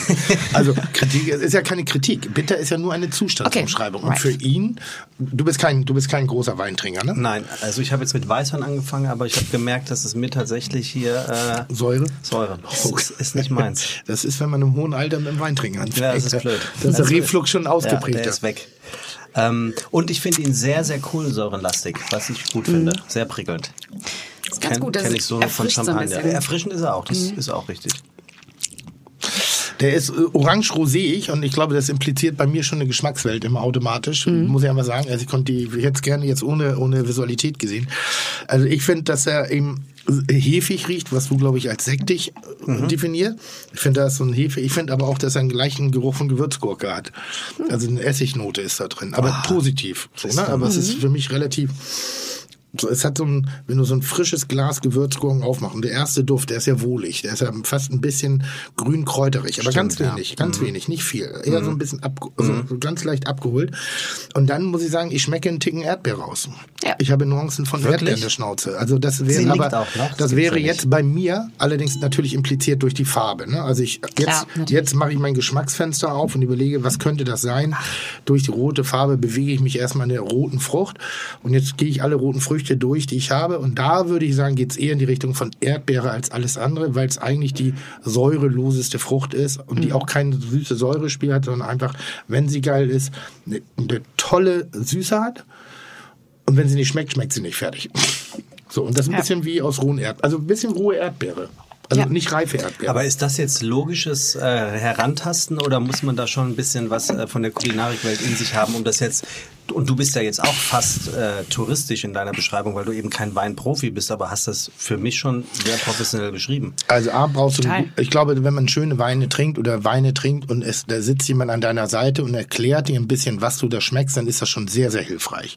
Ich hatte einen guten Lehrer, also Henrik Thoma, übrigens ganz toller Gastgeber, für mich bis heute immer noch einer meiner gastronomischen Vorbilder, hat mich beim Luize Jakob sehr fein abgeholt, als ich mit meiner damaligen Freundin da essen war und keine Kohle hatte, offensichtlich aussah wie ein Koch, der sich versucht hat, ein sauberes Hemd anzuziehen, verbrannte Unterarme, keine, keine Gesichtsfarbe, Ränder unter den Augen und kahl rasiert, ähm, und uns das günstige Menü und den Hauswein verkauft hat, aber als ob das das Beste der Welt sei. Also das war ne, so die, also Ja. der hat mich so an die Hand genommen, hat mich so würdevoll durch diesen Abend geführt und ich war offensichtlich weder verwandt, obwohl das schon in der Opergeneration sich, damals war es ein bisschen älter noch, das Publikum, hat sich auch Gott sei Dank geändert. Und, und hat mich da sehr, sehr gut durchgeführt und hat mir eben auch diese Welt aufgemacht. Dann gab es äh, Christian Rach, muss ich an der Stelle sagen. Und Christian Rach hat uns immer Weine probieren lassen und hat uns drüber reden lassen und hat uns eben auch ins Messer laufen Der lassen. könnte auch ein Sommelier sein, finde ich. Äh, Das weiß ich nicht. So das, das, das kann ich nicht behaupten, aber ich, äh, seine Form der Didaktik, was Wein, Sprache und ähnliche angeht, war sehr, sehr schön. Und dann muss ich sagen, das, wo ich am meisten gelernt habe über Wein, ist dieses Geruchsspiel. Diese, diese kleinen Döschen, wo Gerüche in kleinen Fläschchen abgefüllt sind, damit du diesen konzentrierten Geruch wahrnimmst. Und da habe ich sozusagen Töne gehört auf der Nase. Also, und damit kann ich das besser einordnen. So, das ist einmal, die sind so präsent und so konzentriert, dass du es dir sehr leicht fällt, den Unterschied zwischen einer Mandarine, Orange, Zitrone, Limette, da ist ein himmelweiter Unterschied. Aber wenn er dich tickert, dass du sofort weißt, in welche Richtung das geht. Und dann bauen andere Aromen dann oftmals so auf. Das ist auch der Beschwer, weil du hast ja nur dieses Döschen und du siehst ja den Apfel nicht. Ja. Und irgendwie, wenn du Apfel riechst und ihn nicht siehst, das Ja. ist wirklich schwer. Das ist wahnsinnig schwer und wie gesagt, bei mir ist das ganz viel in, in der Weinwelt. Aber jetzt, jetzt, jetzt trinken wir uns da so langsam durch. Jetzt sage ich dir, dein Lieblingswein ist scheiße. Was jetzt? Dann ähm, trink mal aus.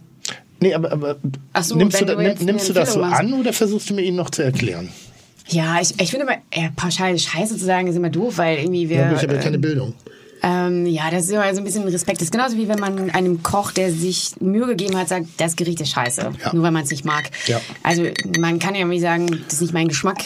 So, next. Und das ist voll okay. Mhm. Also, und dann findet man schon was. Es gibt so viele Weine irgendwie und dann bin ich da auch fein. Also, ich, nee. Also ich würde auf jeden Fall einen neuen Wein einschenken. Und nicht fragen, warum? Äh, natürlich würde ich fragen, warum. So, hey, was gefällt dir nicht? Ist es zu bitter? Hat der zu viel Säure? Irgendwie magst du die Frucht nicht? Ähm, und äh, wie gesagt, ich habe gesagt, wir puzzeln uns hin. Genau, also ja. wir bauen uns ein Puzzle und das ist voll okay. Und ich finde es auch derbe spannend. Ich liebe das. Ich liebe meinen Job, irgendwie jeden Tag wieder neue Menschen zu begeistern und so rauszufinden, was wollt ihr überhaupt? Weil es ist auch witzig. Ähm, man, die Leute wissen auch gar nicht, was sie bestellen sollen. Also die bestellen irgendwas, weil Wein ist ja immer so, okay, wir dürfen jetzt nicht, so, wir dürfen jetzt nicht sagen, wir haben keine Ahnung. Da kommen irgendwie bei uns Mädels rein, also alle Altersklassen, die dann irgendwie so ein gefährliches Halbwissen vermitteln, was auch okay ist. Also ich lache die nicht aus, irgendwie sag ja, ja, also ne, es ist immer so okay und dann bestellen sie aber was, was sie gar nicht meinen. Und das ist, äh, das ist krass. Also da müssen wir uns halt komplett einstellen und das ist auch voll okay. Und wenn du was bestellst und du weißt nicht genau, worüber du sprichst oder was du eigentlich magst an Wein und dann ist der falsche Wein, dann ist es ja nicht deine Schuld und nicht meine Schuld, aber dann darf man halt nicht sagen, ja, du hast jetzt bestellt, sauf das jetzt, sondern irgendwie dann findet man was Neues. Ja. Aber die meisten Leute haben echt keine Ahnung und bestellen komplett was Gegenteil von dem, was sie eigentlich wollen. Ist das so? Ja. Aha, Das ist so Eine, spannend. eine Also, Preisfrage wahrscheinlich auch, oder?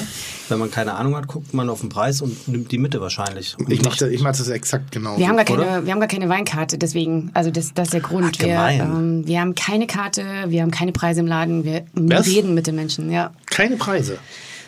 Nee, und das hat auch niemand gefragt bisher. Also einmal in fünf Jahren. Weil so. in der Tat würde ich es genauso machen. Ich gucke die 5 Euro Wein an, ich gucke die 50 Euro Wein an und ich kaufe den 15 Euro Wein. Das ist bei mir so. Ich bin so ein Opfer, was das angeht. Wir sind auch Also- kein Restaurant, sondern eine Weinbar. Ne? Ja, also ja. genau, in einem Restaurant ist Mit Verkauf aber. Gen- Genau, mit Verkauf, ja. Ja. Also tagsüber ist es Laden, abends ist es Bar. Aber ähm, ja, es ist super spannend, irgendwie diese Menschen einzuklustern. Ich habe eine Zeit lang, ähm, nachdem ich in Kapstadt bei Gordon Ramsay war, ähm, bin ich noch zehn Monate auf einem Weingut hängen geblieben. Und da waren wir äh, drei Praktikanten, also das sind Kellerratten eigentlich. Also man sagt nicht Weinpraktikant, sondern man ist so die Kellerratte.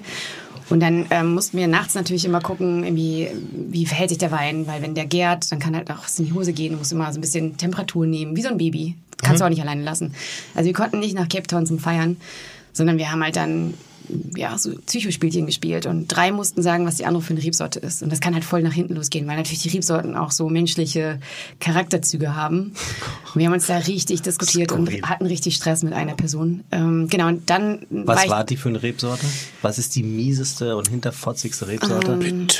Naja, so hört sich's ja an. Ja, also mh, gibt, die gibt es jetzt nicht so, aber zum Beispiel Riesling, ja. Also äh, man sagt, es ist ja Königin und äh, aber die ist halt auch bitchy. Irgendwie, die macht den Winzern Ärger, die braucht immer so ein gewisses Terrain und dann fühlt sie sich auch wohl und wenn es nicht so ist, dann genau, dann kann sie halt auch irgendwie bitchy sein, dann so der, der Sauvignon Blanc, der so mit jedem kann und auch mal so, mal so ist. Also ist jetzt schwer zu beschreiben, aber man hat so, wenn man sich ein bisschen mit den Rebsorten auskennt, so menschliche Charakterzüge. Der Pinot Noir ist eher so der Verschlossene, der muss erstmal warm werden mit jemandem. Also es gibt ja Menschen, die sind super cool, aber die ersten zwei Stunden sind so, wo man denkt so, wow, komm so. mal aus dem Quark. Ich bin so. Ja, dann bist du vielleicht eher so ein Pinot. Und ähm, genau, und ich habe eine Zeit lang äh, danach immer so die Menschen, wenn ich die getroffen habe, äh, versucht in Rebsorten einzupflanzen, so von dem Charakter her. Das habe ich mittlerweile, aber Gott sei Dank, äh, Wa- Warum bist, mir. warum bist du davon ausgegangen, dass du einen Shitstorm kriegst heute?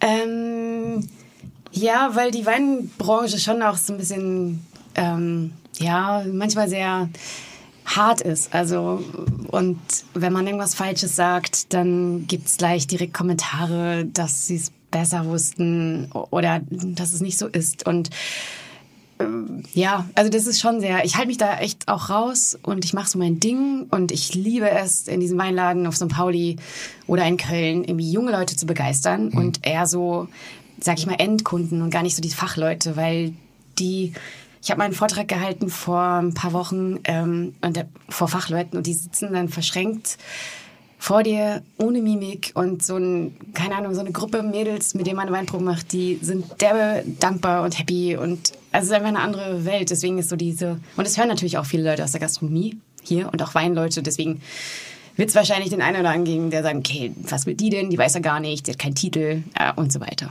Na, es geht am Ende des Tages eben, wie immer, es gibt kein Recht in der Kulinarik. Es gibt kein richtig oder kein falsch. Es gibt ein Ich oder Du. Also wenn, wenn man anderer Meinung ist. Da, ähm, wollte ich gerade sagen, es gibt bestimmt wissenschaftliche oder, oder, oder, oder biologisch äh, landwirtschaftliche Aspekte, unter welchen Bedingungen ich bestimmte Weinsorten anbauen kann und auch ernten muss, um in der Grundarbeit ein gutes Produkt zu haben. Weil meine Frage wäre, muss ich überhaupt, also kann ein schlechter Winzer gute Weine machen, wenn die, weil die Traube macht doch die Arbeit. Ja, aber der Winzer muss natürlich die Traube fliegen und irgendwie gucken, dass es der gut geht. Ne? Ja, aber an, an welcher Stelle entsteht Wein? Also wann, wann kriegt er sein eigentliches Gerüst? Wann wird ein Wein sozusagen... zu- Weil ich habe mal was gelesen, dass ähnlich wie die Produktion einer Jeans jede Flasche Wein auf der ganzen Welt Produktionskosten hat von maximal 35 Euro. Ja, das stimmt, das habe ich So. auch gehört, ja. Und das bedeutet auch der Wein, der für 3000 Euro verkauft Mhm. wird oder eine Subskription, also eine Vorbestellung hat und dadurch den Preis so unnatürlich in die hat in der Produktion nur 35 Euro gekostet. Das heißt, da ist irgendwann so ein Wertestopp. Ich bin mir nicht Ja, sicher, vielleicht sind es auch stimmt. 50 Euro bei denen. Also da wird es wahrscheinlich Ja. Kommentare geben, die sagen, Ja, okay, das ist vielleicht 50, aber hab's oder auch nur 100 oder so. Ne? Also klar, man muss auch die Arbeitszeit rechnen. Bei so einem Chateau, da arbeiten total viele Menschen. Da hast du Lagerkosten, die, die liegen jetzt erstmal ein paar Jahre im Keller. Das musst du natürlich alles mit Das mein, aber das meine ich, dass da praktisch egal, äh, es gibt nachher irgendwann ein Limit, wenn jetzt der- Genau. der Kies nicht mit Hand poliert wird. Wir reden davon von Ja. der Produktion des Weines, Lager, also schon von der normalen Produktion als solches, dass da ein gewisses Level nicht überschritten wird und Genau. dann aber der Wein ja doch scheinbar auf irgendwelchen, äh, aus irgendwelchen Momenten besser ist als der andere Wein. Ja, das sind dann Punkte und das ist dann natürlich Vermarktung, das ist dann eine Brand. Dann China ist natürlich irgendwie vor ein paar Jahren total durchgedreht, dass sie alles irgendwie gekauft haben, was Bordeaux angeht. Mittlerweile ziehen halt auch so Länder wie Mexiko nach, die einfach auch europäische Weine viel kaufen und dann ist es auch so ein wie Immobilien und Gold und natürlich irgendwie Invest, was du natürlich auch weiter dann vermarkten kannst und womit man halt viel Geld verdienen kann. Hast du einen Weinkeller zu Hause? Äh, nee, bei meinen Eltern, also bei meiner Mutter habe ich ein bisschen was, aber Warum? weil ich selber keinen Keller habe. Nee, weil ich, ich verstehe mal Weinkeller nicht. Ich sauf den Wein, den ich habe. Also das meine ich Ja, ernsthaft es gibt so ein paar Flaschen. Ich glaube nicht, dass ich damit viel Geld verdiene, aber es sind einfach so Erinnerungen. Also ganz interessant, wenn eine Flasche 2,99 Euro kostet, wie die Ja. mal so aufgeteilt ist, Ja. wo die Kohle hingeht. Ja. Äh, 30 Prozent, das sind 90 Cent, ist die Marge im Verkauf. Ja. Dann Flasche und Transport, wiederum 30 Prozent, 90 Cent. Ja. Ausbau im Keller, 24 Cent. Im Weinberg, also Trauben und Pacht, sind dann 8 Prozent, wieder 24. Vertrieb und Marketing 0,06 Cent. Der Rohgewinn liegt bei 0,09 Cent. Und dann kommt natürlich noch die Mehrwertsteuer da drauf mit fast 50 Cent. So, so Und setzt beim sich, Sekt kommt noch die Sektsteuer drauf. und Ne? so setzt die, sich eine ähm, Flasche Wein für 2,99 Euro zusammen. Das ist wie beim Huhn, bleibt nicht viel übrig für den Landwirt, Nicht wirklich, ne? für den eigentlichen Winzer. Ja. Ja, aber es gibt ja solche und solche Art von Weinproduktion. Ne? Also es gibt natürlich die Massenweinproduktion, da kann ich mit viel Hilfsmitteln natürlich im Keller dann irgendwie nachhelfen. Äh, und dann gibt's natürlich den Wein, der wo der Winzer wirklich sein Handwerk versteht und der entsteht natürlich im Weinberg. Das, was du gerade gesagt hast. Warum darf ich einen Wein nicht punchen? Was meinst du mit Punchen? Also Ein Stückchen Zucker reinmachen, um Öchsle reinzubringen. Wenn das der Rüfer hört. Was? Zucker. Nee, aber, aber so, jetzt ist mir der Wein zu sauer, dann mache ich ein bisschen Zucker rein, mache ich auch bei Tee oder Kaffee. Das Nein, aber ja, ist ernsthaft. eigentlich so, warum, warum, warum darf ich das bei Wein nicht machen? Ich frage das. das heißt Chaptalisieren übrigens. Heißt, heißt es so? Ja. Es gibt einen Fachbegriff dafür. Chaptalisieren. Chaptalisieren. Warum da- darf ich nicht chaptalisieren? Das ist doch. Ich glaube, man darf das, also äh, das Ja? ist immer so, ähm, man darf das nicht generell, aber ich glaube, es gibt so äh, in bestimmten Jahren, wenn die äh, schwierig sind, dann gibt es einen Wert, wo man es darf. Genau, aber ähm, Nee, das ist ja bei der Produktion, ich meine im Glas. ach so, ja, mach doch, was du willst. Also Ja, aber warum gibt's da nicht so eine Szene? Weil natürlich ist es so, du sagst ein bisschen bitter, dann komme ich jetzt als Koch und sag genau das gleiche Prinzip habe ich ja beim Kochen auch. Ich kriege ein perfekt produziertes Grundprodukt und jetzt bereite ich das zu und versuche es ja noch zusammenzufügen, noch zu veredeln. Also im, gerade im Rahmen einer Soße füge ich auch viele Aromen noch dazu, um dann diesem Wildaroma oder dem Kalbsaroma oder dem Geflügelaroma noch mal so einen Schub zu leihen. Und warum da ist beim Wein Ja. das ja, aber wenn du einen süßen So. Wein willst, dann gibt es natürlich auch einen süßen Wein für dich. Also du musst jetzt keinen trockenen Wein irgendwie nachsüßen. Ich muss Also sagen, das so habe ich ja trinken angefangen. Meine Mutter damals in den, in den äh, Ende der 80er Müller-Thurgau. Und das war wirklich also saure Katzenpisse, aber hoch fünf. Und um das überhaupt runterzukriegen, kein Geld, also ich war auch noch minderjährig in Anführungszeichen, habe auch kein Bier bekommen in, der Kna äh, im, in einem Supermarkt, habe ich einen Zuckerwürfel reingerührt. Und meine Liebe nach wie vor äh, besteht wirklich, ich habe eine große Leidenschaft für süße Weine. Okay, Immer ja. noch. So. Ähm, mag also gerne. Und ich habe dann irgendwann mal gelernt, sowas wie Spätlese, Kabinett, Mhm. das ist dann sowas wie erwachsene süße Weine. Weißt du, weil die Genau. nach, das war dann so, okay, das war meine Ausrede, jetzt darf ich das trinken. Oder dann noch eine Steigerung Eisweine, äh, ähm, so, wo dann praktisch die, die Traube sehr, sehr, sehr, sehr spät geerntet wird, wo sie schon leichte Vertrocknungszustände hat, um eine höhere Zuckerkonzentration zu haben. Genau, das war aber die Trockenbeerenauslese, von der du gesprochen hast. Okay, dann also Eiswein ist auch trocken, aber die hat noch diesen Eisschicht. Also Eiswein Okay. ist so das höchste, das süßeste, was man Und ich bekommen kann. mag wahnsinnig gerne süße Weine. Und warum ist süßer Wein nicht so populär bei euch? Ähm, ich glaube, weil es irgendwie so ein bisschen nervt, irgendwie langweilig ist irgendwann. Oder nee, eher Ja, nervt. So, es ist halt so klebrig und obwohl es gibt doch tolle süße Weine. Ich wollte gerade sagen, es gibt doch gute süße Weine. Es gibt doch nicht nur klebriges ja, aber Zeug. es ist halt nicht nur, man kann es halt nicht den ganzen. Kannst du eine ganze Flasche davon trinken? Echt? Ja, besser als eine ganze Flasche äh, äh, ehemalig der alte produzierte Müller-Thurgau, weil danach ernsthaft vielleicht Magendurchbruch aufgrund der Säure. Also ja, kann ich. Ich finde so Kabinett super. Also Kabinett ist großartig. Irgendwie mit 10% Alkohol, so einen leichten Süße, immer noch Säure. Gib mir, äh, das ist vielleicht ganz interessant für die Zuhörer, die jetzt nicht in der Weinwelt drin sind. Könntest du so zwei, drei Hinweise geben beim Lesen einer Weinkarte, beim Sitzen im Restaurant, wenn ich nicht den Sommelier fragen möchte oder ich nicht einen schlecht vorbereiteten Aushilfskellner fragen möchte, der sagt ja, wir haben rot oder weiß, äh, davon drei und drei. Also so, so ein Gespür dafür zu entwickeln, was er mögen könnte.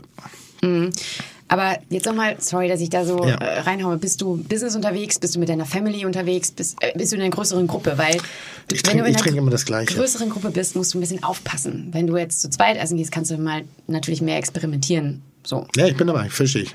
Ähm, ja, das ist schwierig. Also, weil Ein- zum Beispiel das Weingesetz in Frankreich, da steht da jetzt nur Sancerre oder Chablis drauf. Ja. Und du musst wissen, Sancerre ist immer Sauvignon Blanc, Chablis ist immer Chardonnay. Bordeaux sind fünf Rebsorten, die da erlaubt sind. Cotiron sind 13 Rebsorten. Lass uns mal mit zwei Weinsorten Mhm. anfangen. Was, was findest du auf jeder Weinkarte, in der offenen Weinkarte in Deutschland? Aktuell in 2019 Grauburgunder. Und Das ist gerade so ein Trend. Und vielleicht noch so Riesling. Riesling natürlich. Ja, So, Grauburgunder Fall. Mhm. Riesling. Beides Einsteigerweine. Ist die neue Variante des Pinot Grigios beim Italiener Genau, früher um die Ecke richtig, gewesen. ja. Das war safe, konntest du haben. Und sind ja auch wirklich sehr, sehr, sehr gute Qualitäten inzwischen Mhm. wirklich auch zu trinken. Wenn ich einen Riesling bestelle, welche Welt betrete ich? Ähm, wenn du Riesling bestellst, betrittst du natürlich diese eher, du hast Säure. Mhm. Ja, Säure, das ist knackig, das hat so ein bisschen äh, Limette, Zitrone, Orangenschale. Ähm, kann man vielleicht auch nicht die ganze Zeit trinken. Das ist vielleicht auch so, es kommt drauf an, welches Essen. Du sagst, du bist in einem Restaurant. Erstmal nicht, Essen? nur Okay. Wein, nur Wein, nur Wein, nur okay. Wein. Jetzt. Dann hast du vielleicht irgendwie, brauchst du was Frisches, was dich so ein bisschen belebt. Also Riesling Schorlewein? kickt immer. Schorle, Schorlewein, Müller-Thurgau, Riesling, genau, immer was mit Säure. Das genau, meine ich. ja. Okay. So, jetzt dazu ist der Grauburgunder nebenan. Mhm. Grauburgunder ist immer ein bisschen cremiger, fetter, ein bisschen mehr Aprikose, also ein bisschen mehr in die Gelbfruchtrichtung. Also wenn man säureempfindlich ist, dann ist Grauburgunder irgendwie so die nicht perfekte Rebsorte. Das nervt auch so ein bisschen. Also die Sommeliers sind ein bisschen genervt von dem Grauburgunder, weil ne, irgendwie jeder gerade Grauburgunder trinkt. So. Aber Grauburgunder hat immer ein bisschen mehr, also weniger Säure, ist besser für den Magen, wenn man jetzt empfindlich ist. Das ist ein schöner, ganz nah am Trinkwein, wenn du nur auf Genau. einem einzigen Weißwein So ein bleibst. guter Feierwein, irgendwie, wenn man irgendwie sagt, okay, man muss auch nicht immer über Wein reden oder irgendwie so das auseinandernehmen, sondern man möchte einfach nur trinken, eine Flasche oder man ist auf einer Party oder wo auch immer. Da ist Grauburgunder super, weil der nicht nervt. Riesling kann irgendwann nerven. Vielleicht- Rotwein, dasselbe. Also das ist ja jetzt Mhm. einmal Säure, Riesling, ein bisschen was voluminöseres, in Anführungszeichen. Ich nenne es mal ein bisschen so H&M, Zara Weine ist eher der Grauburgunder derzeitig. Ja, genau. Ikea. Ja. Weil ich versuche immer so Bilder auch aufzumachen, dass man sagt, ja, nee, eigentlich bin ich happy mit Ikea. Ich mag ein bisschen Design, aber nicht zu viel. Irgendwie muss es irgendwie sich anpassen und es muss gefällig sein. Ist der Grauburgunder und auch der Riesling, er ist halt noch ein bisschen spitzer. Genau, und äh, ich finde auch so, äh, Wein wird halt immer populärer. Also es gibt mittlerweile viele Weinbars, ähm, man geht halt aus und trinkt Wein, das war ja früher auch nicht so. Ähm, und der Grauburgunder, ich finde es auch voll okay, wenn junge Mädels irgendwie reinkommen und sagen, ich mag gerne Grauburgunder. Und ich finde, das gehört sich nicht einem Sommelier, dann, also viele sind so ein bisschen arrogant und sagen, haha, wir haben gar keinen Grauburgunder. Also es gibt so ein paar Sommeliers, die dann irgendwie sagen, okay, wir haben den Leute, Grauburgunder sagen- von der Weinkarte genommen. Und das ist halt auch scheiße. Ja. Ich meine, dann, wenn die Bock haben auf den Grauburgunder, dann äh, sollen sie stolz sein, weil sie wissen genau gerade, okay, Grauburgunder mag ich. Und man kann mit dem zweiten Glas vielleicht nochmal sagen, hey, schau mal, vielleicht magst du auch Weißburgunder, vielleicht magst du auch Muscatella, ne? Also so, äh, Also mein, mein, mein Einstiegswein in die gehobene Weinwelt war damals Robert Weil im Riesling, glaube ich. Und da gab es eben dieses, diese klare Klassifizierung zwischen QBA, äh, ähm, Qualitätswein bedeutet was? Äh, Qualitätswein ist einfach nur, der ist sortentypisch. Also Qualitätswein bestimmte Anbaugebiet. Also der ist Rheingau, ist ja Robert Weil, der ist passt in den Rheingau. Also der ist Rheingau-konform sozusagen. Und dann kam, der Nummer. Dann kam der Kabinett und dann kam die Spätlese. Und in dementsprechend, so, also in dem Wein habe ich viel über Wein verstanden, weil in, A, in den unterschiedlichen Ausbaustufen wirklich sehr gute auch Nuancierung hatte, die es anders am wahrnehmen lassen. Spätlese ist auch ein Ticken teurer. Äh, Und von dem habe ich mich dann sehr, sehr losgelöst. Und ich muss allerdings auch sagen, dass äh, Robert Weil war dann eine Pest. Und das meine ich nicht negativ, sondern einfach nur, jedes Restaurant hatte diesen Wein auf der Karte. Das ist genauso wie Schneider, der eigentlich ein Wein, ich glaube, eher ein Weinmacher ist als ein, als Nö, ein ist- ja? ja. Aber eben auch sehr moderne, sehr gängige, sehr massenkompatible Weine hat und so weiter und so fort. Dann haben wir die Teschweine etc.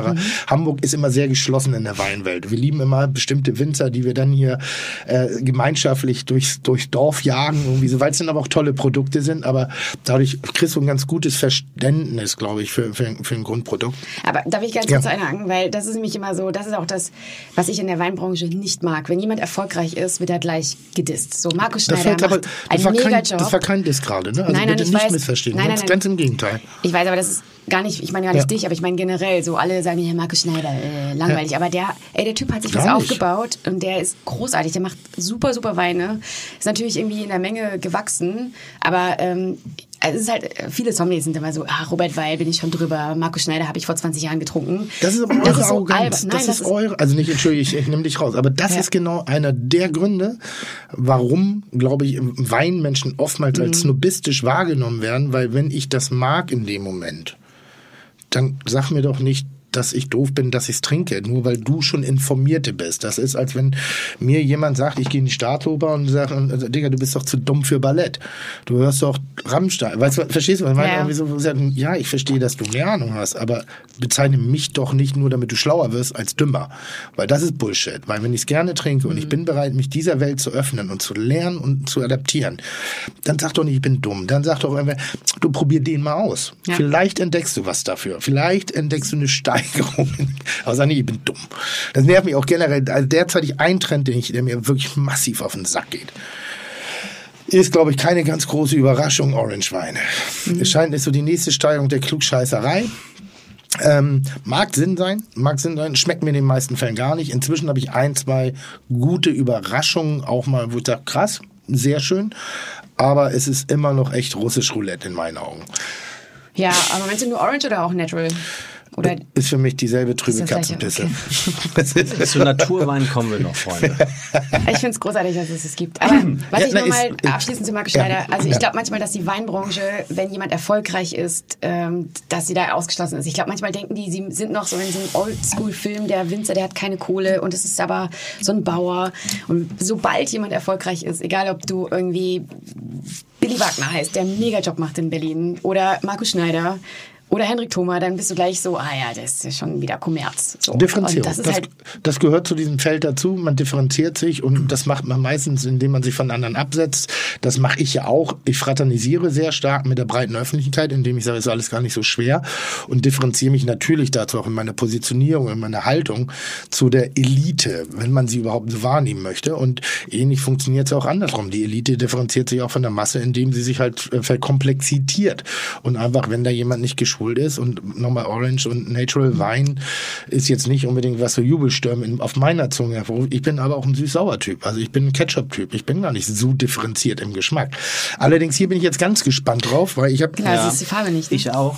ich sehe die Farbe nicht und ich habe einen Geruch in der Nase und das Ich ist auch. so krass. Ich habe auch einen Geruch in der Nase. Und Und einen. jetzt bin ich gespannt, Auf was? was du sagst. Ich habe es wirklich nicht gesehen, mich, was es ist. Ich auch nicht. Ähm, Ich habe ihn noch nicht wenn- probiert. Ah, du hast ihn noch nicht probiert. Ähm, also vom Geruch her erinnert es mich irgendwie an Bourbon oder Whisky. Mhm.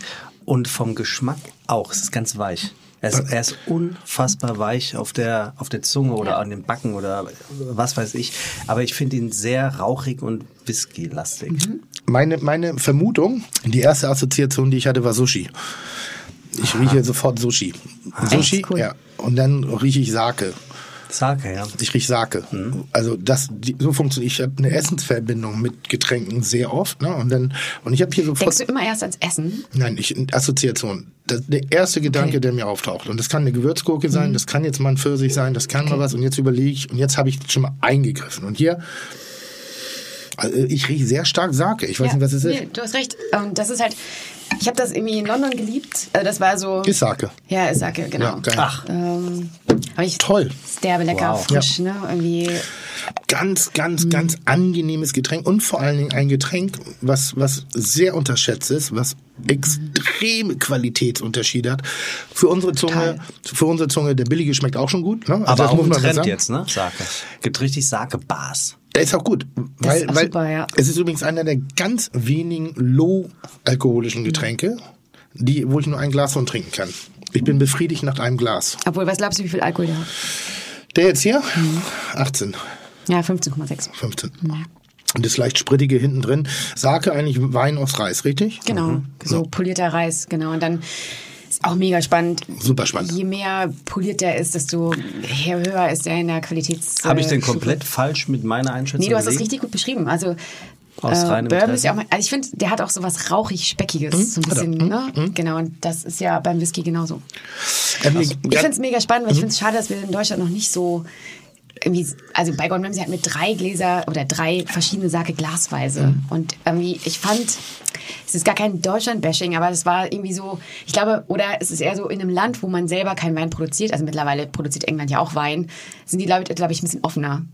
ja. So. Und Weil die haben keine dies- Tradition, die sie genau, da verletzen. Sie haben keine Portwein, Verweigerer. Madeira, Ja. Sake, da war so, die haben alles irgendwie, die waren offen für alles. Ja. Und das fand ich derbe schön. Und hier ist es immer so, hey, magst du mal Sake probieren? Ach so, trinkt man den nicht warm, kriegt man dann immer.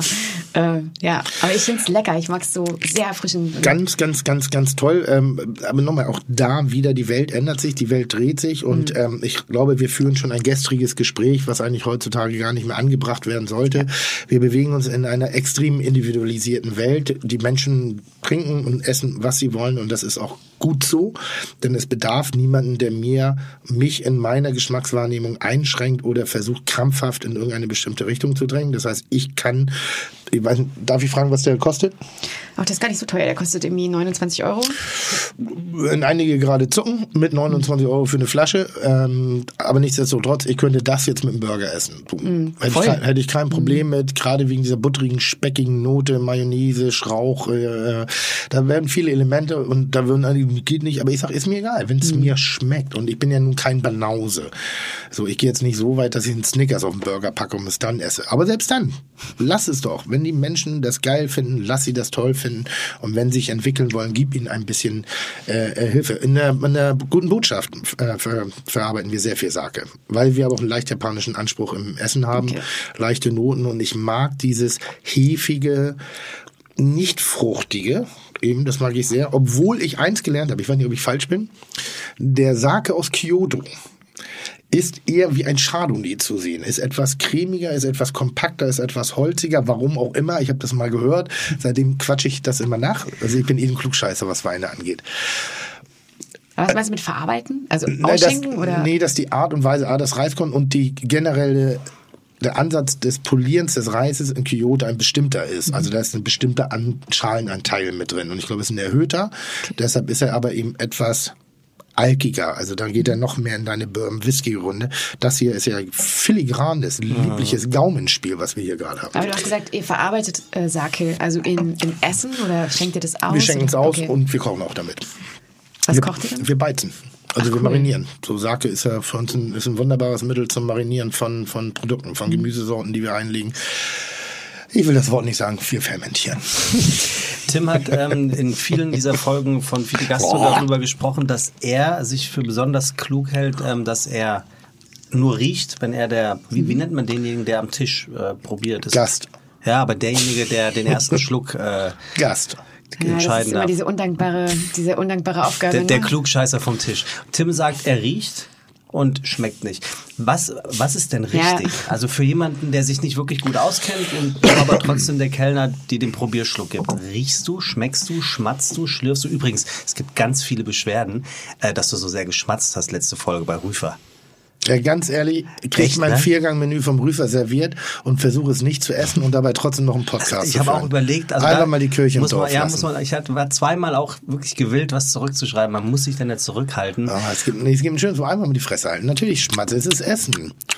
So, und ich rede. Und diese Mikrofone sind extrem empfindlich. Das. Elefantenpimmel heißen die. Ah, Elefantenpimmel. Ich weiß, das sagst du jedes Mal, jedes Mal, wenn du mal das Wort Pimmel an den Mann bringen kannst, dann bist An du den dabei. Mann vor allem. Du bist schlimmer als Olli Schulz. Wirklich. Also, wie, wie macht man es richtig? Ähm, ja, also durchs Riechen kann ich natürlich irgendwie den Kork, also riechen. Also eigentlich reicht riechen. Also ich weiß, du kannst den Kork nicht äh, raus. Schmecken, habe ich gehört. ja. Genau. Ähm, Hast du, hast du zufällig einen Wein mitgebracht, der Kork hat? nee, leider ich hatte keinen. Ich wollte einen mitbringen, aber ich hatte Schade. keinen. Ja. Kann Egal, ein Wein mit Schraubverschluss noch Kork haben? Nein. Nein. Logischerweise ja, der nicht. kann aber auch einen Fehler haben, weil der kann nicht durch bei der Abfüllung irgendwie was oder ein Kellerpilz, der da mit reingerutscht ist oder irgendwie irgendwas ist ja oxidiert, genau. Also deswegen ähm, muss man Weine mit Schraub- Schraubverschluss auch probieren. Mhm. Nee, aber es ging ja eigentlich darum, es, lass uns mal mit so ein paar. Aber es geht ja natürlich auch darum, dass du happy bist. Ne? Deswegen probierst du. Schmeckt dir der Wein? Ja. Kannst du damit den Abend jetzt irgendwie verbringen? Oder sollen wir noch was anderes machen? Also ein guter Sommelier sorgt natürlich dafür, dass die Leute happy sind. Nicht, dass er irgendwie frei ist von Kork oder irgendwie Oxidation, sondern dass er einfach Ich mache das ja auch nur, wenn mir der Weinkellner nicht sympathisch ist. So, dann, weil dann versuche ich ihn auf Distanz zu halten, indem er dann eben kein Theater mit mir macht. So, Ich weiß ja, das ist, es ist ja rein, reines Theater bei mir. So, ich probiere einen Wein normalerweise, probiere und sage, ja, der schmeckt mir, der ist gut, toll ausgesucht. Oder er sagt, ja, nächste Flasche, vielleicht eine andere, schon mal drüber nachdenken, vielleicht ein bisschen mehr Körper oder ein bisschen mehr dit oder ein bisschen mehr dat. Ähm, aber generell, man kann Wein, um sich als Profi darzustellen, einfach mal am Glas riechen beim Probeschluck. Ja. Weil dann nämlich Kork war. Da brauche ich nicht viel hier den. Und ich brauche sie eh nicht, weil ich ihn weder rieche noch schmecke. Also deshalb ist das echt bei mir ein total. Aber kann ich das nach einem Schluck sagen, ob Ja. der mir den Rest des Abends gefallen wird?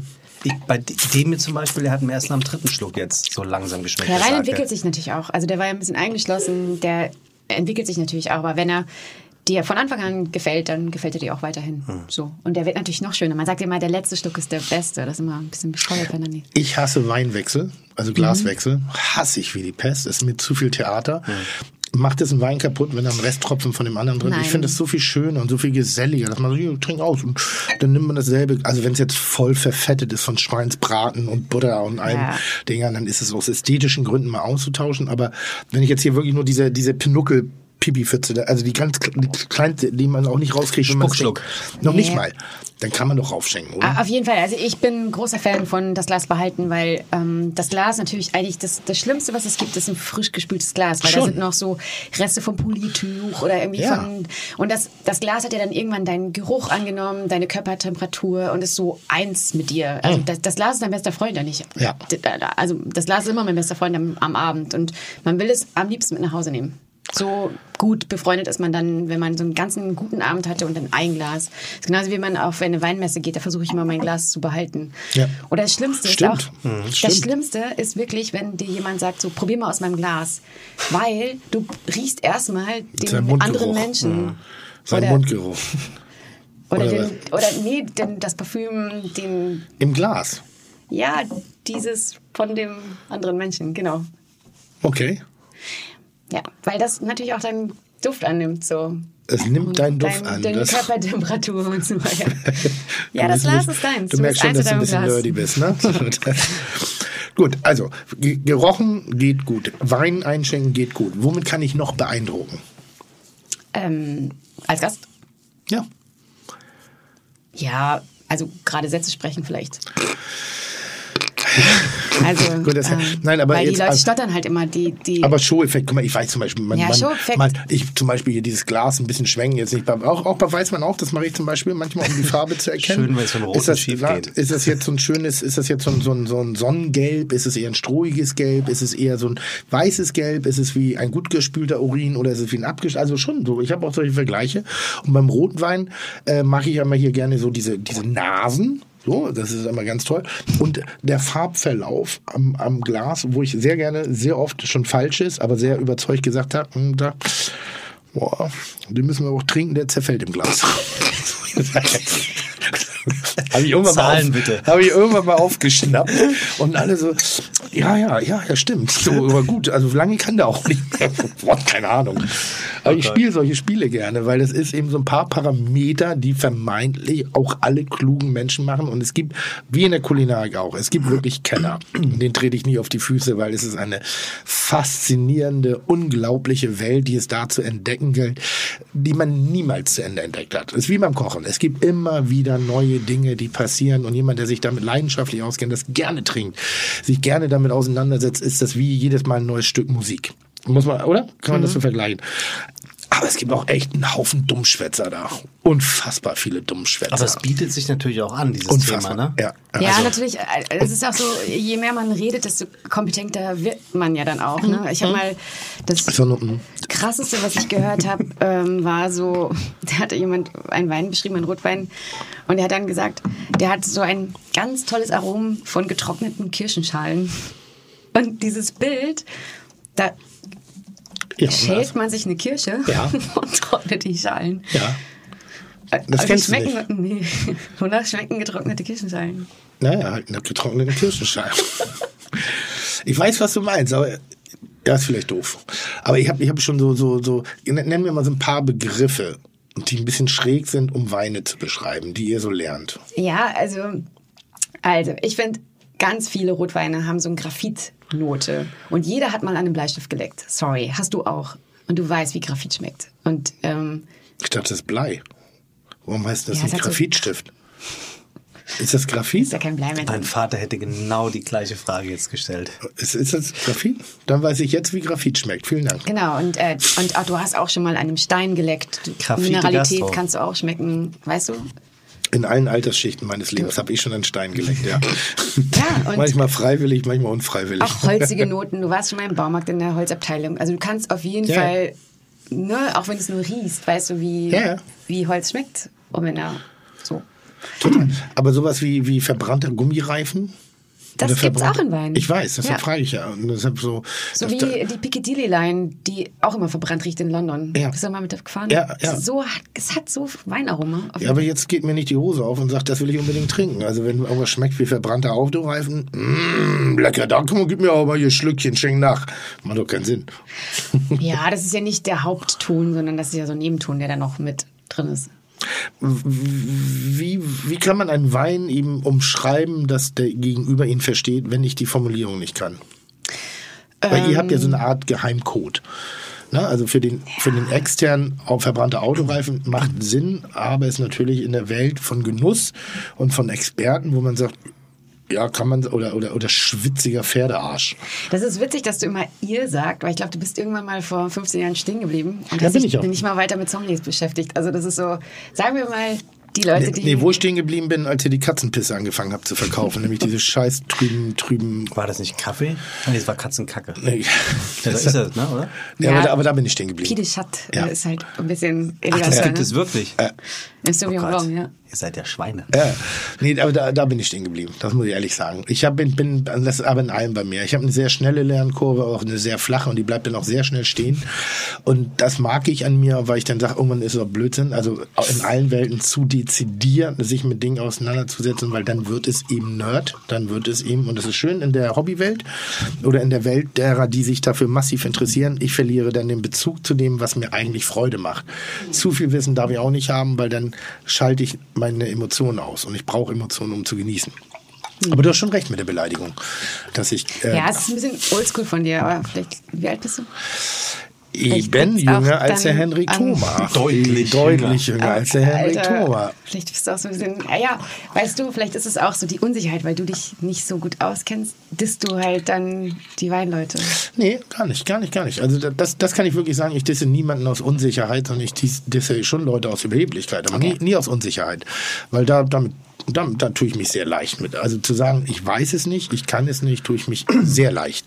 Was ich aber eben habe, und ich habe wirklich eine krasse Schwäche, ich habe zwei sehr krasse Schwächen. Ich habe überhaupt kein geografisches Verständnis. Ich könnte nicht mal die Bundesrepublik gerade aus dem FF zeichnen, obwohl ich mir das manchmal versuche beizubringen. Ich hätte Schwierigkeiten, die Bundesländer dort anzusiedeln, wo sie sind.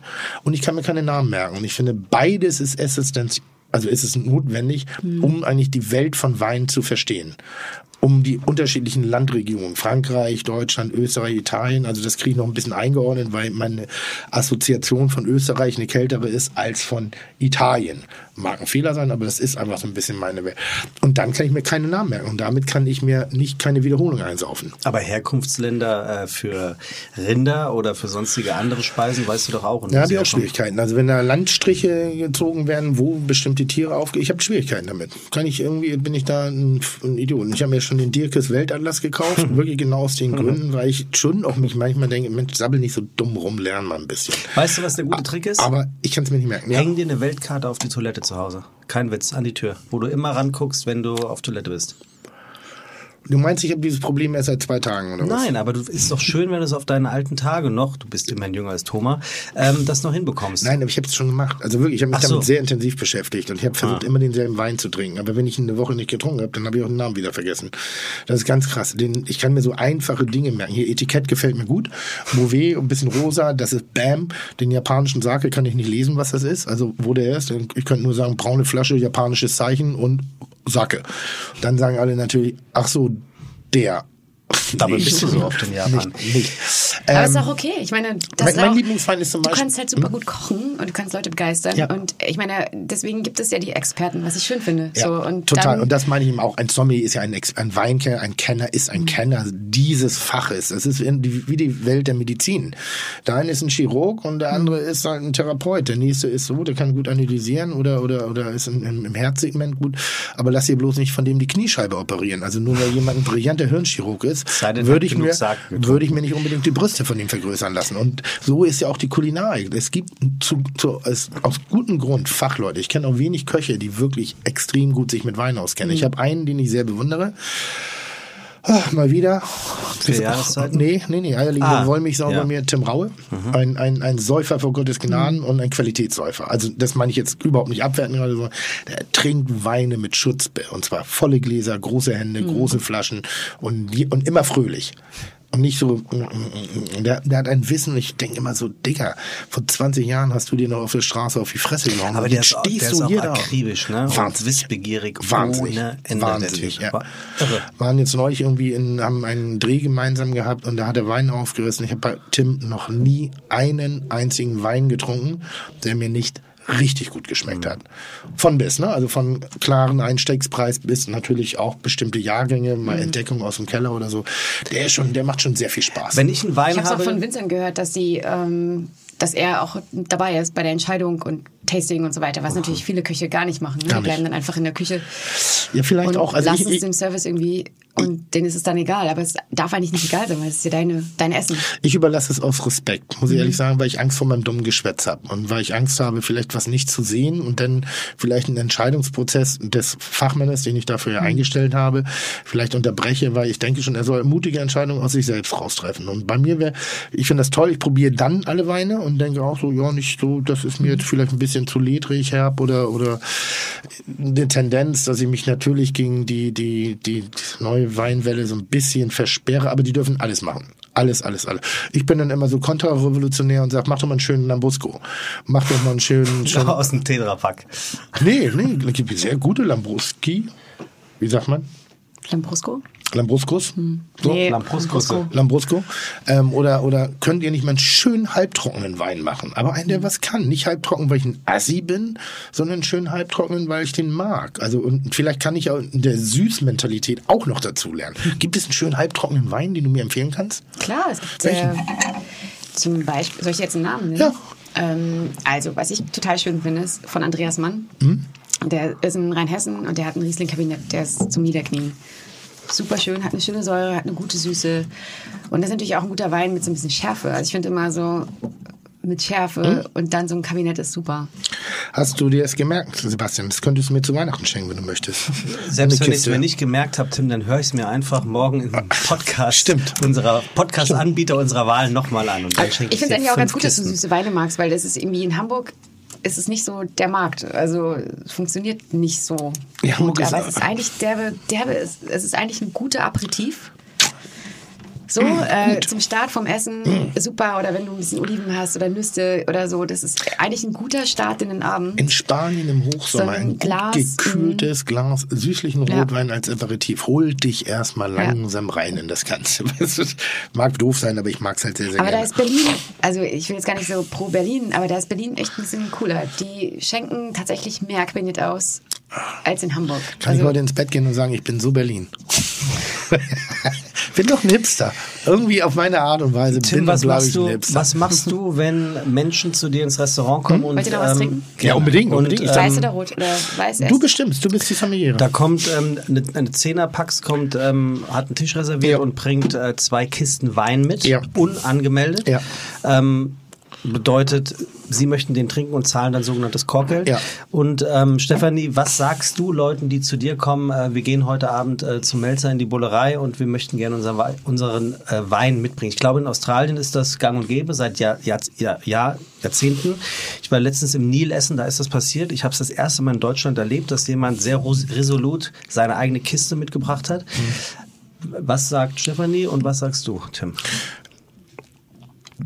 Tim, fang du doch an, Stefanie. also ich, ich kann das sehr deutlich sagen. Wir hatten einen Sommelier bei uns zu Gast. Ein Weinkellner eines mittleren qualitativen Restaurants, aber halt eine Großfresse. Und der kam rein, du, ich habe jetzt hier im anständigen Wein, dann brauchen wir eure Pisse nicht saufen. Naja. Dann sage ich ganz ehrlich, dann brauchst du auch meine Scheiße nicht fressen. Und dann kannst du auch nach Hause gehen. Nerv mich nicht und quatsch mich nicht vor und beleidige mich vor allen Dingen nicht. Und beleidige nicht meine Mitarbeiter, die sich Mühe gegeben haben, nach allen Facetten und jetzt nicht nur Qualität, sondern auch im guten Preis-Leistungs-Verhältnis. Und nochmal, wir sind nicht das Louis C. Jakob. Wir haben keine 8000 Weinpositionen, sondern wir haben 40 bis 60 Weinpositionen, weil das wirtschaftlich sehr gut zu kalkulieren ist. Da haben wir eben ein, eine gute Bandbreite und dann natürlich auch zu einem, einem Preis-Output, wo ich sage, das passt perfekt auf der. Hätte er gesagt, du Mensch, ich trinke diesen Wein so gern und den habt ihr nicht auf der Karte. Können wir den trinken? Ich sage, bitte mach und kann ich mal mit probieren, darf ich mit lernen, offen. Manchmal nimmst du den Korkgeld und manchmal denkst du so, Alter, der Wein ist so gut, das ist ein Geschenk, dass du ihn hier mitgebracht hast. Danke, dass du auch die Entscheidung getroffen hast, diesen guten Wein zu meinem Essen auszusuchen. Auch das ist ein Geschenk. Kellner sind darauf geschult bei dir, sehen das, also Ich, ich, verstehen ich das, glaube ja. das? Ja, ich glaube ja. Also ich, ich, ich Keine rümpfende Nase dem Gast gegenüber. Grundsätzlich Korkgeld, weil wir leben über Umsatz und äh, über einen Deckungsbeitrag, den müssen wir erzielen. Also wenn jetzt jemand da sich den ganzen Abend hinsetzt und nichts trinkt, dann verliere ich Geld. Und zwar, dann, dann bezahle ich diesen, subventioniere ich diesen Sitzplatz. Das geht immer gut auf im Verhältnis, ein Glas Wasser, eine Flasche Wasser, das da sehen ist. Das erklärt auch manchmal den Wasserpreis oder den Kaffeepreis. Ähm, aber grundsätzlich sollte das über ein Korkgeld äh, akzeptabel sein. Aber warum gibt es das überhaupt? Also ich bringe doch auch nicht mein, mein, mein, mein Essen in eine Weinbar mit. Na gut, aber weil Weine ja was sehr Persönliches sind. Und Ah. wenn du einen sehr guten Lieblingswein hast, oder es ist ein Anlasswein, normal, auch Stefanie hat ja Weine in dem Keller ihrer Mutter gebunkert und sie sagt so, oh, heute ist doch der Tag. Ich nehme ihn mit. Ich frage. So, und dann kann ich ihn trinken. Und was ist da noch verwerflich? Also, selbst wenn jemand sagt, Ich weiß nicht, wie ich reagieren würde. Wir haben mal eine Veranstaltung gemacht bei uns in der Bullerei, traumhaft. Da hat Steffen Hensler, also war, war exklusiv gebucht. Steffen Hensler, äh, Cornelia Poletto, Achim Elmer und ich glaube Ali Güngemüsch haben gekocht. Guter Typ. Und dann habe ich gefragt, welchen Gang. Und sie sagte, gar keinen. Das heißt, vier fremde Leute haben in meiner Küche gekocht. Ich hatte nichts zu tun. Ich habe nichts gekocht. Ich wollte einfach nur die Location. Und da habe ich, das finde ich ganz geil. Hut ab. Habe ich ein bisschen teurer gemacht und bin dann noch für nichts zu tun nach Hause gegangen. Aber es war wirklich, war ein ganz, ganz schöner Moment. Also man muss das mit Humor nehmen. Wenn es provokant gemeint ist und respektlos, dann auf gar keinen Fall. Und Fertig. wenn Leute zu dir kommen, genau mit dieser Ansage? Ja, ich bin ganz Tims Meinung. Also es gibt natürlich so echt in unserem Beruf leider auch so Idioten, die dann sagen, okay, ich gehe jetzt dahin und ich nehme meinen eigenen Wein mit, weil die können es nicht. Ja. Ich habe immer Respekt. Also ich finde, wenn ich frage, genauso wie, hey, ich habe irgendwie einen besonderen Moment, den ich gerne teilen möchte und ich würde gerne die Flasche mitnehmen, aber dann kaufe ich aber auch drei Flaschen in Ja. einem Restaurant. Ja. Und dann kann ich vielleicht gegen Cocktail eine selber mitbringen. So, aber ja. Also oder Genau halt so. Korkgeld. Ne? Korkgeld bedeutet eigentlich nur, dass man Geld nimmt, dafür die Flasche zu öffnen und in Gläser einzuschenken. Weil die Investition habe immer noch ich genommen. Ich bezahle immer noch die Heizungskosten, bezahle immer noch das Personal, die Abnutzung der Möbel und, Mhm. und, und, und. Das muss ich mir auch entrechnen. Das ist total legitim. Dann eine Wie Art, hoch ist das? na, es gibt so gängige Überlegungen, 15 Euro machen die meisten. Ja, ne? genau. 15 Pro bis, Flasche. Ja, 15 bis 25 Euro. Das heißt, wenn du eine, das kann gut ausgehen, äh, muss aber nicht unbedingt. Also, aber, also wenn du jetzt einen 5-Euro-Wein gekauft hast, dann kaufst du ihn wie im Restaurant. Also, wenn du jetzt aber wirklich die Flasche schlechthin ist, nochmal. Wenn das, äh, wir haben ein, ein Mischverhältnis. Geben und nehmen, nehmen und geben. Und wenn der Gast cool ist, machen wir manchmal Mhm. gar nichts. Wenn der Gast ein Idiot ist, dann versuchen wir auch Grenzen aufzuzeigen und sagen, dass wir immer noch das Hausrecht haben. Ja, aber wenn er vorher vier Flaschen kauft, dann Bitte. soll er halt die fünfte noch irgendwie trinken. Ja, und aber der Typ war eben bei uns, der so war, das war ein Som es war ein Sommelier, es war auch ein Sommelier von einem Restaurant und der hat sich wirklich benommen wie ein Arschloch. Muss man einfach sagen. Ich kenne auch einen Sommelier, der, ähm, wenn jemand eine Flasche mitbringt, entscheidet er, was er für Cocktail nimmt, anhand der Qualität der Flasche. Macht er? Sehr smart finde ich. Gut, auch gut. Aber es gibt eh so tolle Konzepte, muss man auch sagen. Ähm, weil das wäre ein Thema für mich. Du hast auch in der Gastronomie gearbeitet. Du kennst dich jetzt auch mit Handel noch aus, weil du hast jetzt deine Weinbar. Das ist eine Mischform zwischen Handel und Gastronomie. Essen gibt's bei dir nicht, ne? Doch, wir haben, ähm, ah, ich habe das Gastgeschenk. Das ist ein guter. Oh, Wir haben ähm, so Abendbrot. Genau. ach schön, sehr gut. Während sie das holt, ich habe noch, noch einen Gruß für dich, Tim von Bo. Äh, Tim, weißt du, wer eigentlich nach dir gefragt hat? Keiner. Keine Sau. Oh Gott, ey, der ist so. Ja, das, das war mir so ein bisschen. Das ist, der ist so dumm. Der ist so dumm, ey. I love it. Und das Schlimme ist, ich glaube, dass er nicht vom Bo kommt, sondern du hast ihn wieder angestachelt. Ich habe gesagt, mach das. Was ist das? Oh. Oh.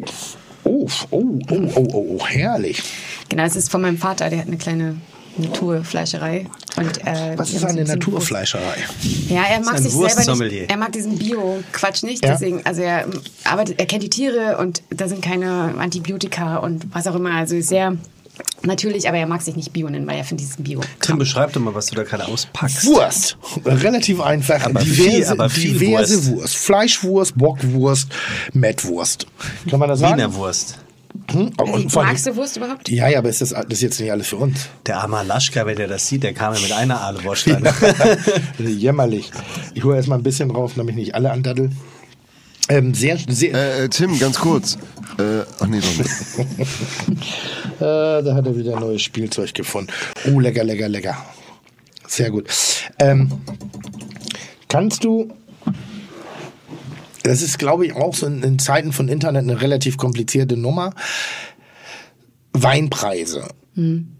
Sind ja doch, ist ja auch eben ein bisschen russisch Roulette. Mal ja, mal nein. Manchmal wünscht man sich ja auch eine andere Preispolitik, auch in der Gastronomie. Ich würde sie auch manchmal gerne anders anbieten. Und ich habe mal selber eine Zeit lang einen Versuch gestartet.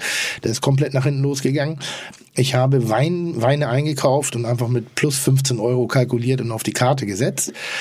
Hätte funktioniert, wenn ich die Mehrwertsteuer noch berücksichtigt hätte. Einfach vergessen habe. So.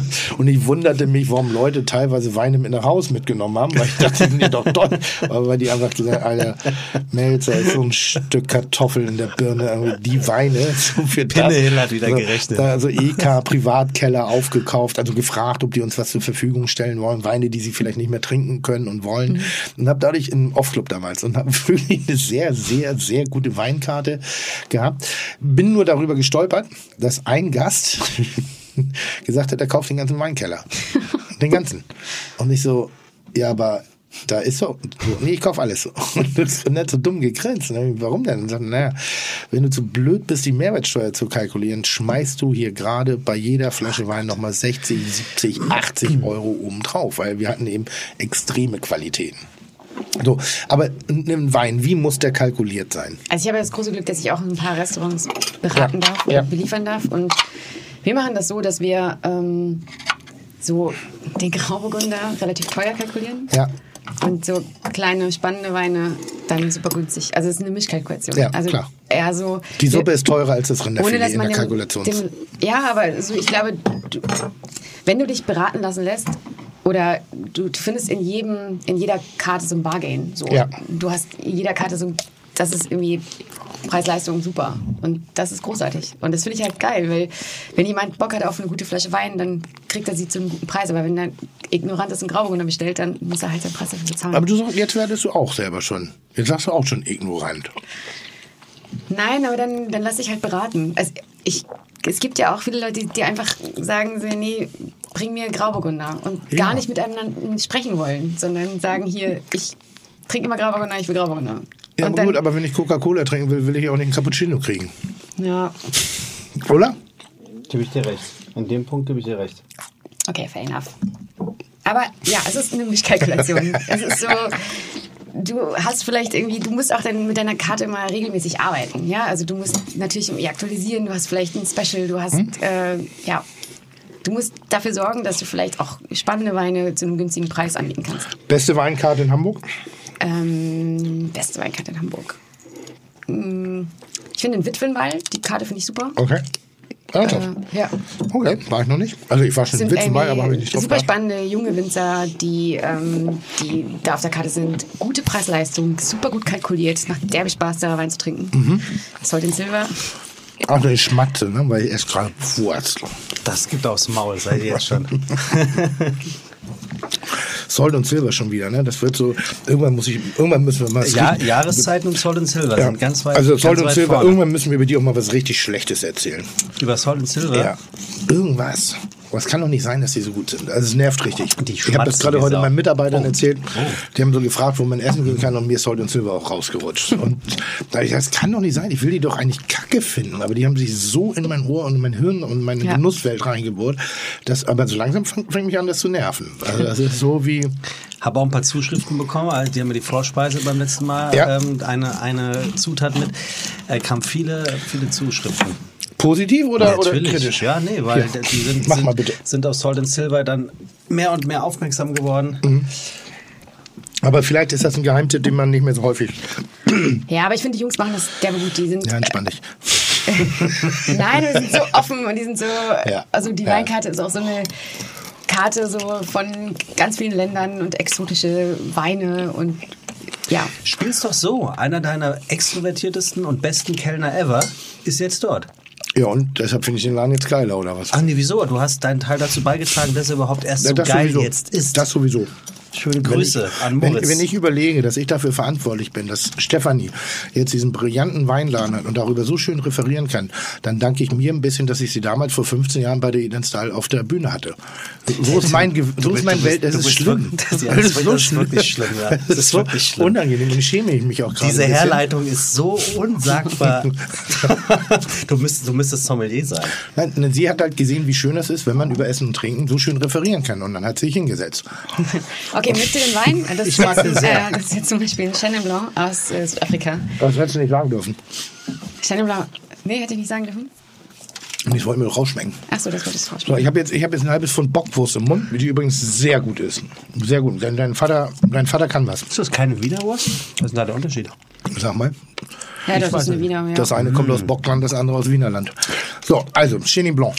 Genau, Chenin Blanc, eine Rebsorte, die weniger Säure hat, ähm, bisschen cremig ist, viel so diese roten Apfelnoten, so ein bisschen wie so ein Bratapfel. Ähm, eine sehr unterschätzte Rebsorte, aber die jetzt gerade so ein bisschen underdog-mäßig irgendwie gefeiert wird und die, ja, toll zum Essen ist, super gut, kompatibel auch im, im Holzausbau.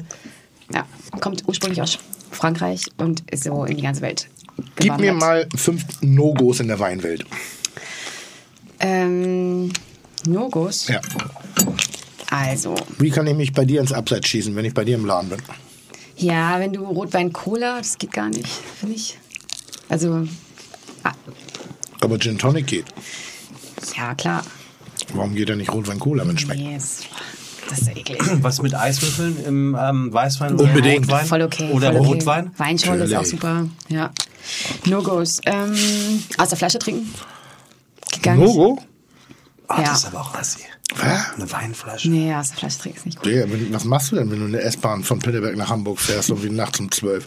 Da hast du keine Mit Kristall- Sakeflasche. So, da hast du keine Kristallgläser bei dir und noch ein kleines Weinzeug. So, da wird der Flaschenhals abgeschlagen und dann wird halt direkt aus der Punkt Flasche für getrunken. Mit, mit dem Säbel aber. Hm, Säbel, natürlich. Für die anschließende Messerstecherei in der Disco. Ja, dann so das Glas, wenn man in einem Restaurant ist, so hoch äh, in die Höhe halten. So. Das sollte man nicht Das machen? ist total bescheuert, weil man erkennt überhaupt nichts. So. Der wirkliche Profi hat immer etwas Weißes an und sieht dann die Farbe sozusagen. Ach, das meinst du? Ich dachte so, weil der Kellner nicht kommt und nicht voll macht, das Glas hier so Nein, hochhalten. dieses, es gibt ja diese Leute, gerne mal, die dann das Glas so in die Höhe halten. Ich mache mal auf ein Stück weißes Papier. Perfekt. Du hältst das Glas auch übrigens toll. Das ist, finde ich, auch so ein bisschen, wenn man das so, so hält.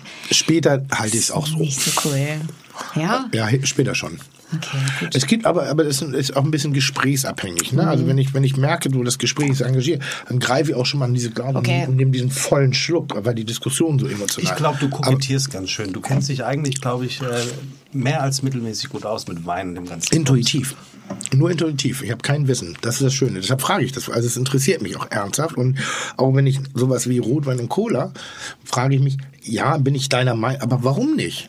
Warum darf man Gin mit Tonicwasser oder mit Schweppesbrause oder mit, mit, mit, mit, mit Ginger Ale, mit, mit Süßen, mit, mit Pfand? Oder warum darf ich das, aber warum ausgerechnet beim Wein nicht? Wer hat das mal erfunden? Ja, oder hey, dann kauft ihr halt irgendwie einen Wein, äh, der günstig ist, aber nimm mir jetzt keinen, sag ich mal, 10-Euro-Wein. Also, Warum denn nicht? Wo jemand, Nur weil ich jetzt Cola dazu will ich ja nun keinen schlechten Wein trinken. Boah, ich glaube, das ist so eine Debatte, die könnten wir jetzt ewig führen. Ja, aber ich habe noch kein Argument von dir Äh, Ein gehört. Warum denn weiteres, ein nicht? weiteres No-Go ist übrigens äh, so Naturweine, die echt trüb sind und so nach so Fäkalien schmecken und riechen. Das ist auch ein No-Go, finde ich. Und das ist halt ganz witzig. Eigentlich finde ich es ganz schön, dass diese Welt gerade gibt. Ich bin auch Ja. nicht so ein Mega-Fan, aber es ist geil, weil früher war es so, ist man Parker hinterhergerannt oder dem VDP, also dem Verband Deutsche Prädikatsweine. Jetzt gibt es halt so eine andere, so ein anderes Lager, Ja. die auch sehr, sehr nazimäßig teilweise unterwegs Ja, sind. total ignorant Was teilweise. ich geil finde, weil so ist die Weinbranche wieder komplett, wieder komplett neu aufgemischt. Und Aber du hast erzählt, da sind Leute zu dir in den Laden gekommen, die sagen, sie hätten gerne einen Wein, der nach ja, so, Babykacke schmeckt, nee, so ein riecht. bisschen natural haben wir auch. Also die, die halt schmecken. Ich finde, das muss immer frisch sein. Das muss irgendwie Spaß machen zu trinken. Es gibt so viele Naturweine, wo man denkt, boah, das ist echt ekelhaft. Ja. Und es ist fehlerhaft und der Winzer sagt so, nee, es muss so. Und die Sommeliers sagen, es muss so.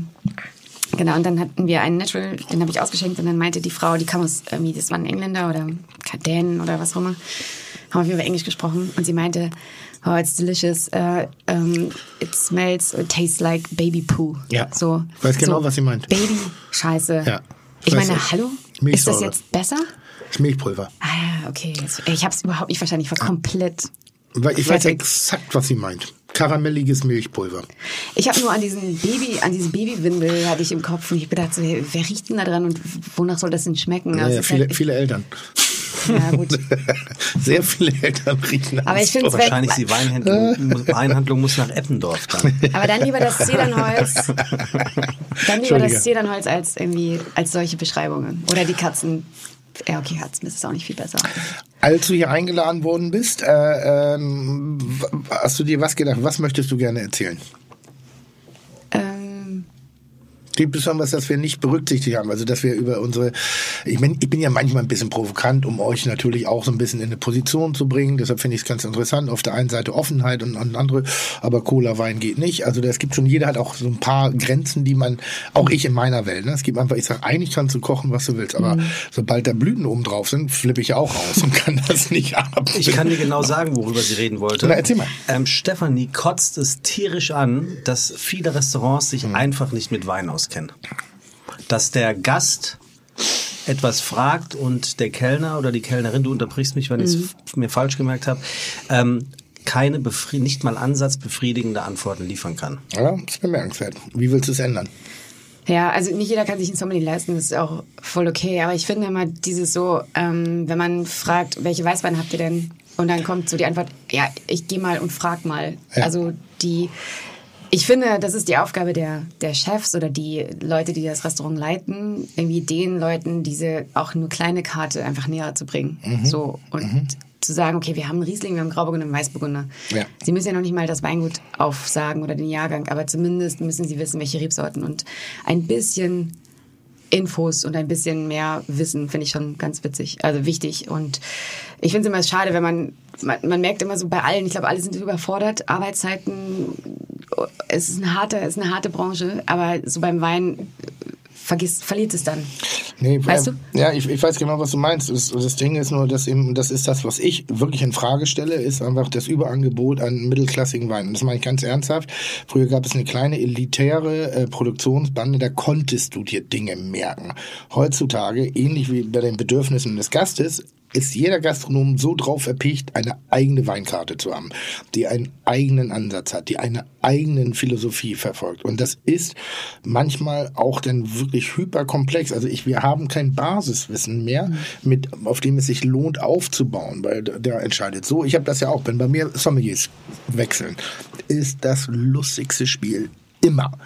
Da wird erstmal den Scheiß abverkauft, den der Vorgänger gemacht hat, und dann wird das eigene Produkt reingebracht. Dann steht die Weinkarte, dann wechselt man wieder und dann geht das Spiel wieder von vorn los. Der Scheiß wird abverkauft, die eigene Weinkarte kommt. Jeder hat so seine, seine. Mein letzter Weinkellner ähm, hat, glaube ich, ein bisschen gekündigt bei mir, weil er beleidigt war. Aber lass uns nicht über Restaurants wie die Bullerei sprechen. Also nicht diese Kategorie, sondern so. vielleicht die Pizzeria, die eine super Pasta hat und die jetzt drei Weißweine auf der Karte haben. Warum wissen diese Leute nicht, okay, wir haben Pinot Grigio, wir haben Chardonnay Okay. wir haben... okay. Wie viel Weine bräuchte ein Restaurant? Äh, kommt drauf an. Also jetzt ein, eine Bullerei oder eine Pizzeria oder der, äh, keine Ahnung, die Bullerei, keine Ahnung, vielleicht 30 Positionen, finde ich. Irgendwie. 15 Und dann- weiß, 15 rot? Ja, ja Rosé und Schaumwein. und- Würdest du uns eine Karte schreiben, die aus 15 weißen, 15 roten Weinen bestehen, gerne auch aus deinem Sortiment, also damit habe ich überhaupt kein Problem, wo du sagst, das ist eine schöne Weinkarte Könnte für ich machen. Leute. Eine Frage oder ein Angebot? Ist eine Frage, also nicht für die Bollerei jetzt, aber, aber für unsere Zuhörer. Ich finde das ganz interessant, weil das ist ja f- vielleicht auch für die Bollerei, das weiß man nie. Ne? Also da, da bin Ja, aber ich finde gut, das so eine überlasse ich ja für mein, den Hörer, aber mit so einem er Verständnis. Weil, weil mein Wunsch ist es in der Tat wirklich eine Weinkarte mit fünf roten, fünf weißen und zwar all in. So und dann, wenn ich noch einen Weinkeller habe, einen privaten, baller ich gerne Flaschen rein, Ja, kann ja. man reingucken, hier die will ich haben, weil okay, fünf plus 15 Euro und Mehrwertsteuer, habe ich gelernt, so, dann, weil da jemand genießen will. Ich finde zum Beispiel es eben falsch, wenn jemand sehr gute Weine trinkt, dass man dann auch noch eine 300er Kalkulation gehen muss, Nee. weil da bestraft man Menschen für Genuss. Ähm, das finde ich halt nicht in Ordnung, aber eher so, weil am Ende des Tages machen wir gutes Essen und sehr gutes Essen. Wir haben eine tolle Atmosphäre. Und dann lieber einen angegliederten Weinhandel haben, vielleicht mit einem roten Telefon und zu sagen, das würde ich machen. Gibt's nicht bei dir ein Restaurant?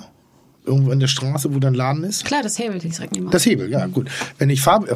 Alter, langsam wird es hier ein Inzest Das nimmt er dir übel. Was? Dass du nicht wusstest, dass er daneben ist. Wieso das denn? Na, der Weinladen ist doch wirklich direkt. Ich war ja noch nie in dem Weinladen. Ach so, okay. Aber Ich gehe ja nicht in Weinläden. Ach so. Ich habe ein Restaurant. Ich habe ein Restaurant. Ich torkel Naja, aber, Weinläden, aber um nachzutanken. eigentlich ist es mit der Weinkarte genauso. Du musst genauso Jahreszeiten unterschiedliche Weine haben, Trends angehen und lieber wechseln, die die Gäste überraschen und äh, ja, mehr, mehr Individualität, nicht so steif, also starr. Es ist auch immer so, die Weinkarte ist gedruckt, die muss jetzt ein halbes Jahr Schlimm. laufen. Das ist doch scheiße. Ja. Also Ja. lieber, hey, heute haben wir das. Heute haben wir das. Schau mal, wir haben das gefunden. Es ist ja auch Preis, es ist ja auch wie so eine Börse. Es ist mega spannend. Du kriegst ja auch manchmal Weine zu einem guten Kurs, dann läuft was aus, dann irgendwie ist ein Winzer in der Stadt, der mal eine Kiste vorbeibringt. Und das finde ich viel, viel spannender, so zu arbeiten, ähm, als zu sagen, okay, jetzt hm, ist es jetzt gedruckt, jetzt ein halbes Jahr so bleiben. Eine, eine Sache, die, die mich manchmal stört, und ich weiß nicht, ob ich mich da in der Bullerei von freisprechen kann. Da stehen Jahrgänge in der Weinkarte. Ich bestelle sie, weil ich mich drauf freue. Und bekomme komplett anderen. Und ich habe äh, festgestellt, bei einem meiner Lieblingsweine, äh, äh, oh Gott, jetzt muss ich ganz kurz, vier Kilo Aus Mallorca. aus Mallorca. Früher. Vier Kilos heißt er, glaube ich. Catricilus. Catricilus und Ja. 12 Volt ist, glaube ich, der kleinere. Ja, ja, ne? Und Catricilus ist der dichtere. Dicke, beerige, ölige, äh, äh, fast, also fast, äh, wie soll man sagen, mayonnaisige, konsistenzige Rotwein. einfach. Bombe. Eingeschenkt, rot äh, getrunken, rote Lippen gehabt, äh, graue Zähne gekriegt. Irgendwie. Also wirklich so, das war einfach so, bam, einfach an, an das war so, da braucht, das war wie Vic Midi Nights saufen. Das war wirklich so ein, ein, ein viel Alkohol, viel Frucht, viel BBA und trotzdem elegant. Also hat viel Nachhall gehabt. Vorne war ein bisschen wie Johannisbeer. Brause, aber hinten war ganz viel Luft, ganz viel. Jetzt habe ich neu auf Mallorca denselben Wein getrunken, anderen Jahrgang, und der ist, schmeckt wie ein Burgunder. Also der ist so ganz anders. Der ist viel leichter, viel säurelastiger, hat gar keine Traubenkraft, hat gar keine, so, aber das sind wirklich Welten. Und ich, ich denke jetzt, der puncht. Was natürlich blödsinnig ist, weil der Punch nicht, aber das war, das sind wirklich Welten. Ich habe diesen vier, ich habe immer noch ein, zwei Flaschen gebunkert, irgendwie, Lamula, auch so ein schöner Wein, den ich sehr, sehr gerne trinke, weil er eben so breit und erdbeerig und, und, nicht erdbeerig, aber so, so dunkelbeerig, brombeerig und einfach nur eine Fresse voll Wein. Das ist eigentlich Essen und Trinken in einem. Ja. Liebe ich solche Weine. Magst du den mal probieren? Unbedingt, unbedingt, unbedingt. Aber weißt du, die, die Winzer sind ja auch so, man ist ja, tendiert ja eher zu den leichten, eleganten Rotweinen jetzt mittlerweile. Ja, aufhören damit. Scheiß Trend. Nein, und die Winzer entwickeln sich ja genauso weiter Ja, wie ja, weiß. Küche. Nein, weißt du, die wollen dann. Da ist auch vieles richtig dran, gerade wenn es um Aromatik geht, muss man aber sagen, ich bin aber Koch. Und ein Koch ist ja ist ja sehr oft konfrontiert mit sehr direkten und plumpen Aromen, also sprich Ja. Salz, Zucker, Säure, durch dieses Finger abprobieren, also das schnelle Probieren, da muss schnell eine Präsenz sein, damit wir müssen schnell manchmal Entscheidungen treffen. Und deshalb lieben äh, lustigerweise, sage ich mal, wenn ich in einem Restaurant bin, so ein Wein für Köche. Und dann weiß der Sommelier immer Bescheid. Dann sagt er alles sowas. So, und dann, und dann kommen manchmal ganz spannende Entdeckungen. Für Köche. Nein, dieses Maulige, dieses, Ja, Mhm. ja. dieses im Maul was haben wollen. Und ich meine jetzt nicht Wein für einen Wein, sondern ich bin Koch und ich mag gerne Weine. Ich habe noch nie so einen leckeren Rotwein gerochen. Noch nie. Das ist mein dritter, aber das ist der beste. So, dann sag du doch immer, was du da riechst. Ich habe als erstes hätte ich irgendwie Tomate gesagt. Bestimmt völlig daneben. Ja. Aber, aber was ja. Er ist völlig daneben. Aber das ist für mich was Fruchtigkeit und ein, ein echt, eine echte Vorstellung von irgendetwas. Ja. Aber überleg mal. Das toll. Traube. Nee. Aber es ist doch nicht daneben, weil. Nein, nicht provozieren, Aber oder? jeder, jeder hat ja auch so ein anderes Geschmacks- und Geruchsempfinden. Und du oder? musst ihn nicht verteidigen, ich will ihn nur provozieren. Das ist einfach nur so. Aber es gibt ja nicht dieses, nur weil ich jetzt sage, wenn ich jetzt sage, es ist Brombeere, ist jetzt Brombeere. Ich glaube, Nee. du schmeckst was anderes. Und, und jeder, jeder riecht und schmeckt was anderes. Da- Aber das, das ist ja dieses Spiel, was wir immer haben. Ich Trete, domi ich trete dominant auf 21 und in dem Moment rührst du zurück. müssen. So, wenn ich sage nein, lecker. und dann sagt, ach so, hm, dann gucke ich nochmal. Aber vertrau, da- das ist eigentlich ein bisschen Erziehung, wo ich sage, dann vertraue doch, was du riechst. Also ich weiß doch nicht, was du riechst. Verstehst du, was ich meine? Also Ja. für mich ist das eher ein Coaching gerade, als jetzt zu sagen, oh, ich habe mehr Ahnung. Weil wenn er sagt Tomate, ist es Tomate. Aber der Sommelier per se sagt nein. Aber weißt du, was auch krass Der ist? sagt nämlich nein. Und das ist die Welt. Und jetzt bereite ich ihn darauf vor, dass er eigentlich sagt, nee, aber ich rieche das so. Und das ist, vielleicht Ja. hast du diese Tomate noch nie gerochen. Genau. Vielleicht meint er auch getrocknete So, Tomate wenn oder ich, ihn, eingelegt. oder- wenn ich ihn anfange zu schmecken, dann geht er mir mit Schärfe in die Nase. Habe ich auch noch nie gehabt. Und ich fange an zu schwitzen unter den Augen, was die Schärfe angeht.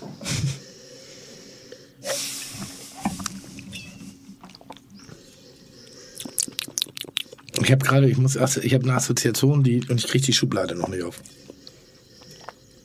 Aber bist du eher in der Fruchtwelt oder in der. Nee, also Fruchtfeld ist das erste, was ich drin habe. Das sind äh, Bonchis. Schwarze Johannisbeer Bonchis von Campino, diese Lutschdinger da mit der kleinen Delle drin. Also das ist die erste Assoziation, die ich habe. Und jetzt suche ich Lustig. und da drüber Ja. gibt's aber eins. Das finde ich gerade nicht. So, ich finde, es hat so ein bisschen was von gekochte Pflaume, so ein bisschen Ich habe Traubensaft. Gute Ja, ja, kurze. Ist es das? Aber wenn du sagst getrocknet, gekochte Pflaume, da sind wir wieder im Tomatenbereich drin. Also da, deshalb, du bist nicht falsch. Das ist nie falsch. Deine Assoziation. Ich, hat- ich habe aber auch so ein bisschen was von so einem Herbst-Waldspaziergang. Hm? So Laub. Dieser Geruch in der Luft, wenn es so Herbst wird. Und Und wenn man es selber macht, dann ist es gar nicht mehr so nerdig. Ne? Hm? Wenn man das selber jetzt so in einer Dreier-Kombo bespricht, dann ist es gar nicht so nerdig, weil das ist ja ein Erlebnis, was wir haben. Wenn jetzt aber der Sommelier vor mir steht und sagt, das ist so ein kleiner Herbstspaziergang. Und das, dann denke ich auch so, Alter, okay, mach deinen Herbstspaziergang um Gottes Willen alleine. Also ich habe wirklich nicht auf die Flasche geguckt. Ich hätte jetzt, wenn ich den trinke, sage ich, geil. Was für ein schöner Wein. Ich würde aber auch gleichermaßen noch sagen, gib ihm noch zwei, drei Jahre. Der ist Weil- sehr weil- wild, ne? Weil der sehr wild ja die Fresse, wirklich, weil Ja. der, das ist wie so ein ungestümes Pferd, was in die Schnauze fällt. Ja. Nein, weil du hast eine sehr säuerliche Frucht, die aber noch, aber die deutet schon an, was sie eigentlich kann. Ist das richtig? ja, voll. Und man, man schmeckt so ein bisschen, der ist noch nicht so integriert. Der ist noch nicht Ja. so, der ist noch nicht ist der erwachsen. Wolf der ist im noch Schaf, so, der Wolf im Schaf Genau, ist. der macht, baut noch so ein bisschen Nee, so ein bockiges kleines Ja, Dreckspony genau. beim, auf, dem- auf, dem- auf dem Jahrmarkt, das Okay. er einfach mal ausschlägt nach dem dreijährigen Mhm. Kind. Aber ihr habt das nie gut, beschrieben, weil ihr habt beide erst die Frucht, dann habt ihr dieses tomatige, du kannst noch nicht greifen. Und das ist ja, das ist ja noch nicht eingespielt. Irgendwann ist es so integriert und dann ist es so rund. Und jetzt ist es noch so, boah. Also ich bin, ich, ich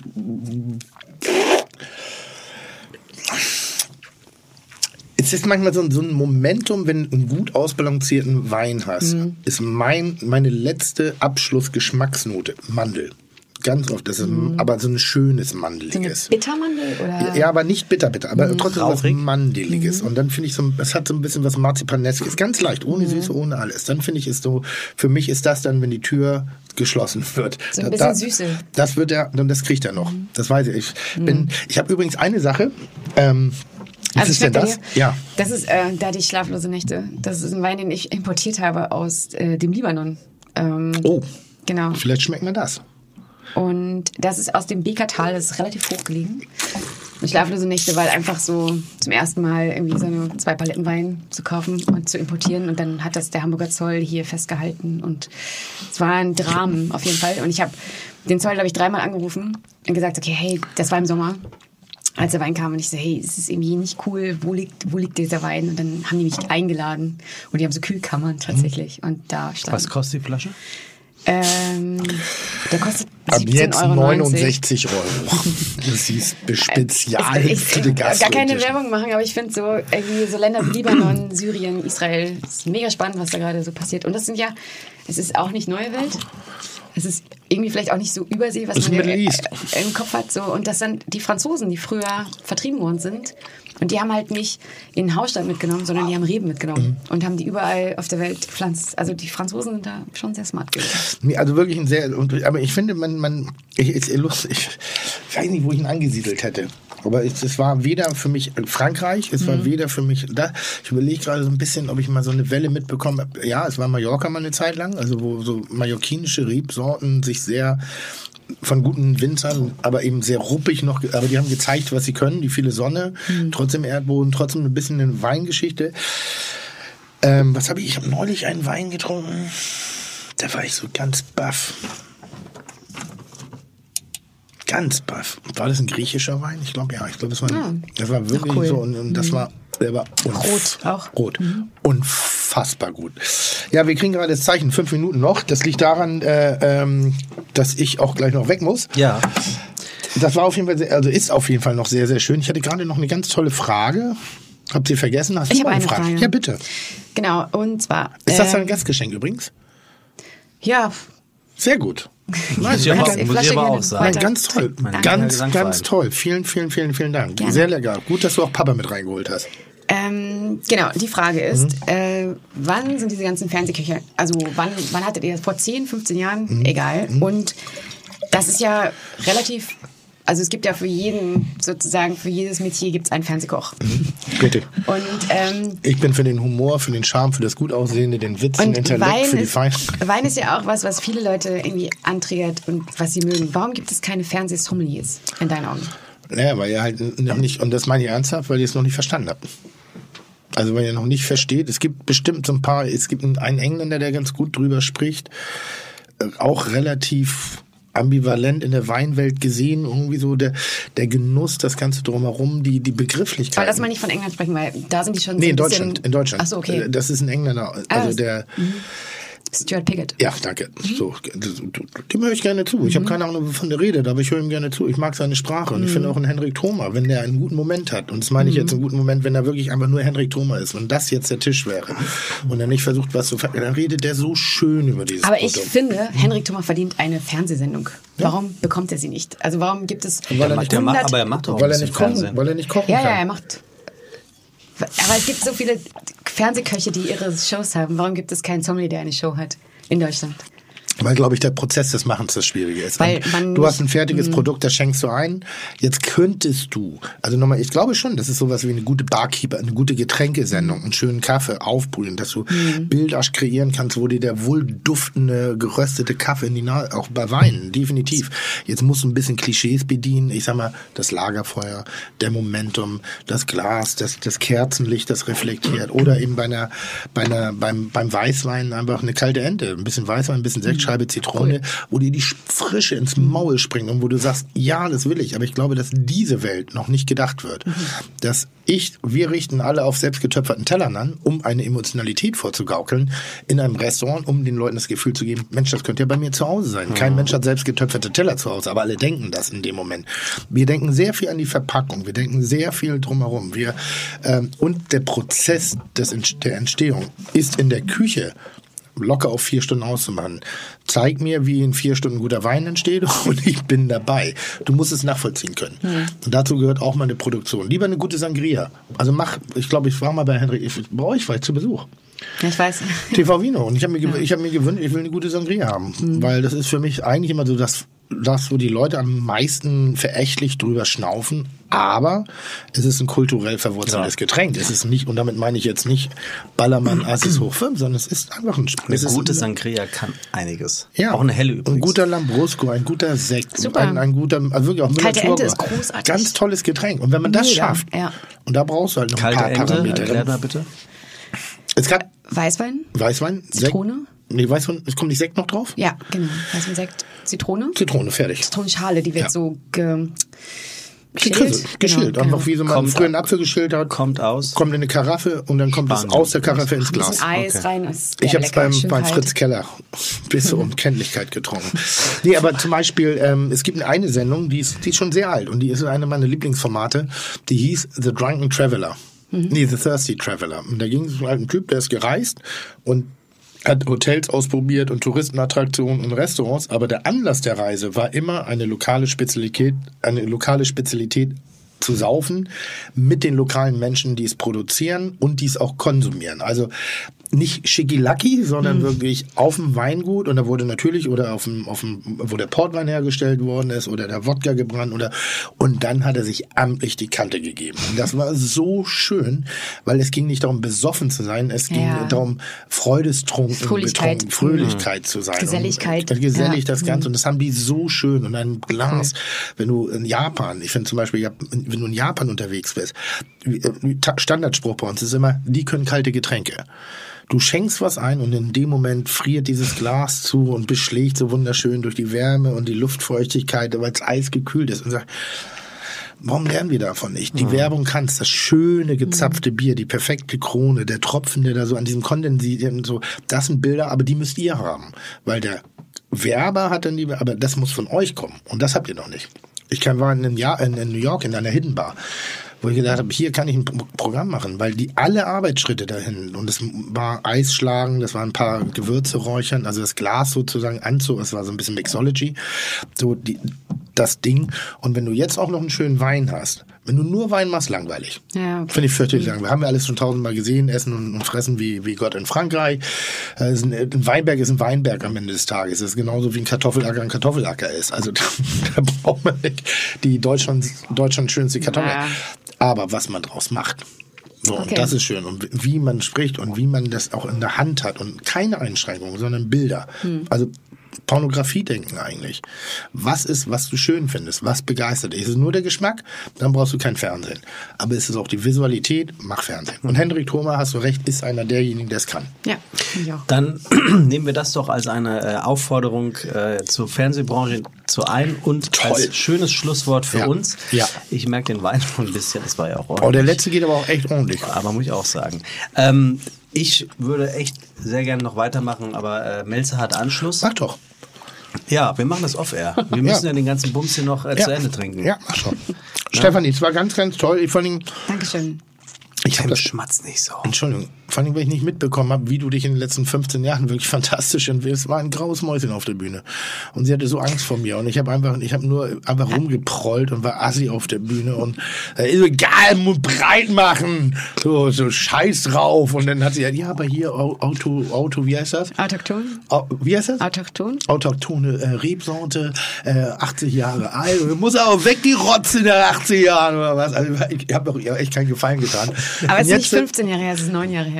Und da sitzt mir jetzt eine, eine, eine tolle Frau gegenüber, die sehr genau weiß, wovon sie redet und eine ganz tolle Einstellung zu einem sehr schönen Thema. hat. Äh, Das Einzige, was, mir, was ich schade finde, ich glaube, der Shitstorm bleibt aus. Also außer über mich. So, aber ansonsten war das wirklich sehr, sehr schön, sehr fein. Danke, Und dass ich hier sein darf. Sehr gerne, dass du. Äh, wir dürfen Werbung machen, bist. neben Farbe, Immer. neben Farbe Hebel, ein, ein, ein, ein, ein Restaurant. Weinladen. Ich weiß, aber Farbe Hebel ist Koch. Ach so. Der ist Koch, ne? Absolut. Hier in Hamburg. Ja, St. der Pauli. kommende Sternekoch. Hat ein Restaurant. Ja. Das heißt wie? Hebel. Ach Mensch, guck mal. Und nebenan hat er seinen eine, Wein, Wein- eine Weinbar. Und Weinbar. da nebenan gibt es dann den St. Pauli Weinladen, richtig? Ja. Und Ja. da könnte man ruhig mal vorbeigucken. Ja, man dann hat man nicht nur einen, einen, einen, einen, einen kulinarischen flüssigen Genuss, sondern man hat dann auch mal ein Bild zu der Stimme, die man heute gehört hat. Ähm, kann man sehr gerne machen, geht dahin, kauft ein, aber traut euch nicht mit dem Wein zu mir in den Laden zu kommen und zu sagen, hier, Korkgeld, 15 Euro. Nee, das können Sie als Wegbier 10 Meter weiter bei einem sehr guten Kiosk. Sehr schönes Weihnachtsgeschenk. Machst du Postversand? Ja. Zieh dich warm an. Äh, wir verlosen mal eine Kiste von dem Äh, Chateau Marcias, äh, das ist der Libanon-Wein. Machen wir Ich das? würd- Ja, Weihnachtskalender, haben wir gesagt. Ja, das damit, äh, nee, also der hat nicht geklappt, ne, aus Zeitgründen und die Leute fragen, wo bleibt der denn? Ja, wir machen es Adventskalender. An jedem Advent wird einer verlost. So, jetzt An haben wir den zweiten Advent. Okay. Die, so. Wir kriegen das schon, aber du bist so ein Beton- fauler mit, Hund. ey, Mit. Betonung auf vier. Eine Ki- Kiste spendiere ich, schmeiße ich rein. Ich krieg Prozente, ne? Ja, ja, klar. Okay, eine Kiste schmeiße ich rein. Aber ohne Mehrwertsteuer. Vielleicht mit einer schönen Weingeschichte oder aber eben auch vielleicht eine schöne Weinfrage noch versehen, ähm, weil das ist wirklich, das sind für mich spannende Geschichten. Definitiv. Ähm, und aber der geht in den Kopf, du. Ja. Mädels, den solltet ihr Weihnachten nicht zu früh aufmachen. Nee. Weil da kann manch Bescherung unterm Baum stehen bleiben. Definitiv. So, so wie ich gerade geistig Ich das hat so- gerade. Der ist wirklich wie, wie so ein mieser Klebstoff, der Es sich so zwischen die Hirnwindung gerade Ja. den Weg band. Ich fühle mich gerade sehr mollig wohl. Ja, und jetzt fange ich an zu schwitzen. Ich, ey, ich habe echt noch zu tun. Toll, der Stefanie, toll, dass du da warst. Vielen Dank für die wunderschönen Gastgeschenke. Und sei nicht böse, ich muss jetzt wirklich weg. Tschüss. Freunde. Ah, Achtung, Achtung. Das Geräusch des Sommeliers. Schöne Gläser. Die kannst du mir auch zu Weihnachten schenken. Ja, alles notiert. Das ist Bleikristall, Am glaube Ende ich. zahlst du sie ja sowieso mit meinem Gehalt. Ist übrigens Graphitkristall. Ah, Das mit dem Bleistift im Graphit habe ich rausgefunden übrigens. Und? Erzähle ich dir off. Ich bin jetzt zu voll. Aber heißt es Graphit? Es hieß so, ja. Und man ist in der Einfachheit bei Bleistift geblieben. Aber du hattest nicht Unrecht. Chuck, Digga, Props, Digga, ihr habt meinen Respekt. Ihr macht Digga, Mucke, Schicke, Mucke, oh, wie gut das schmeckt.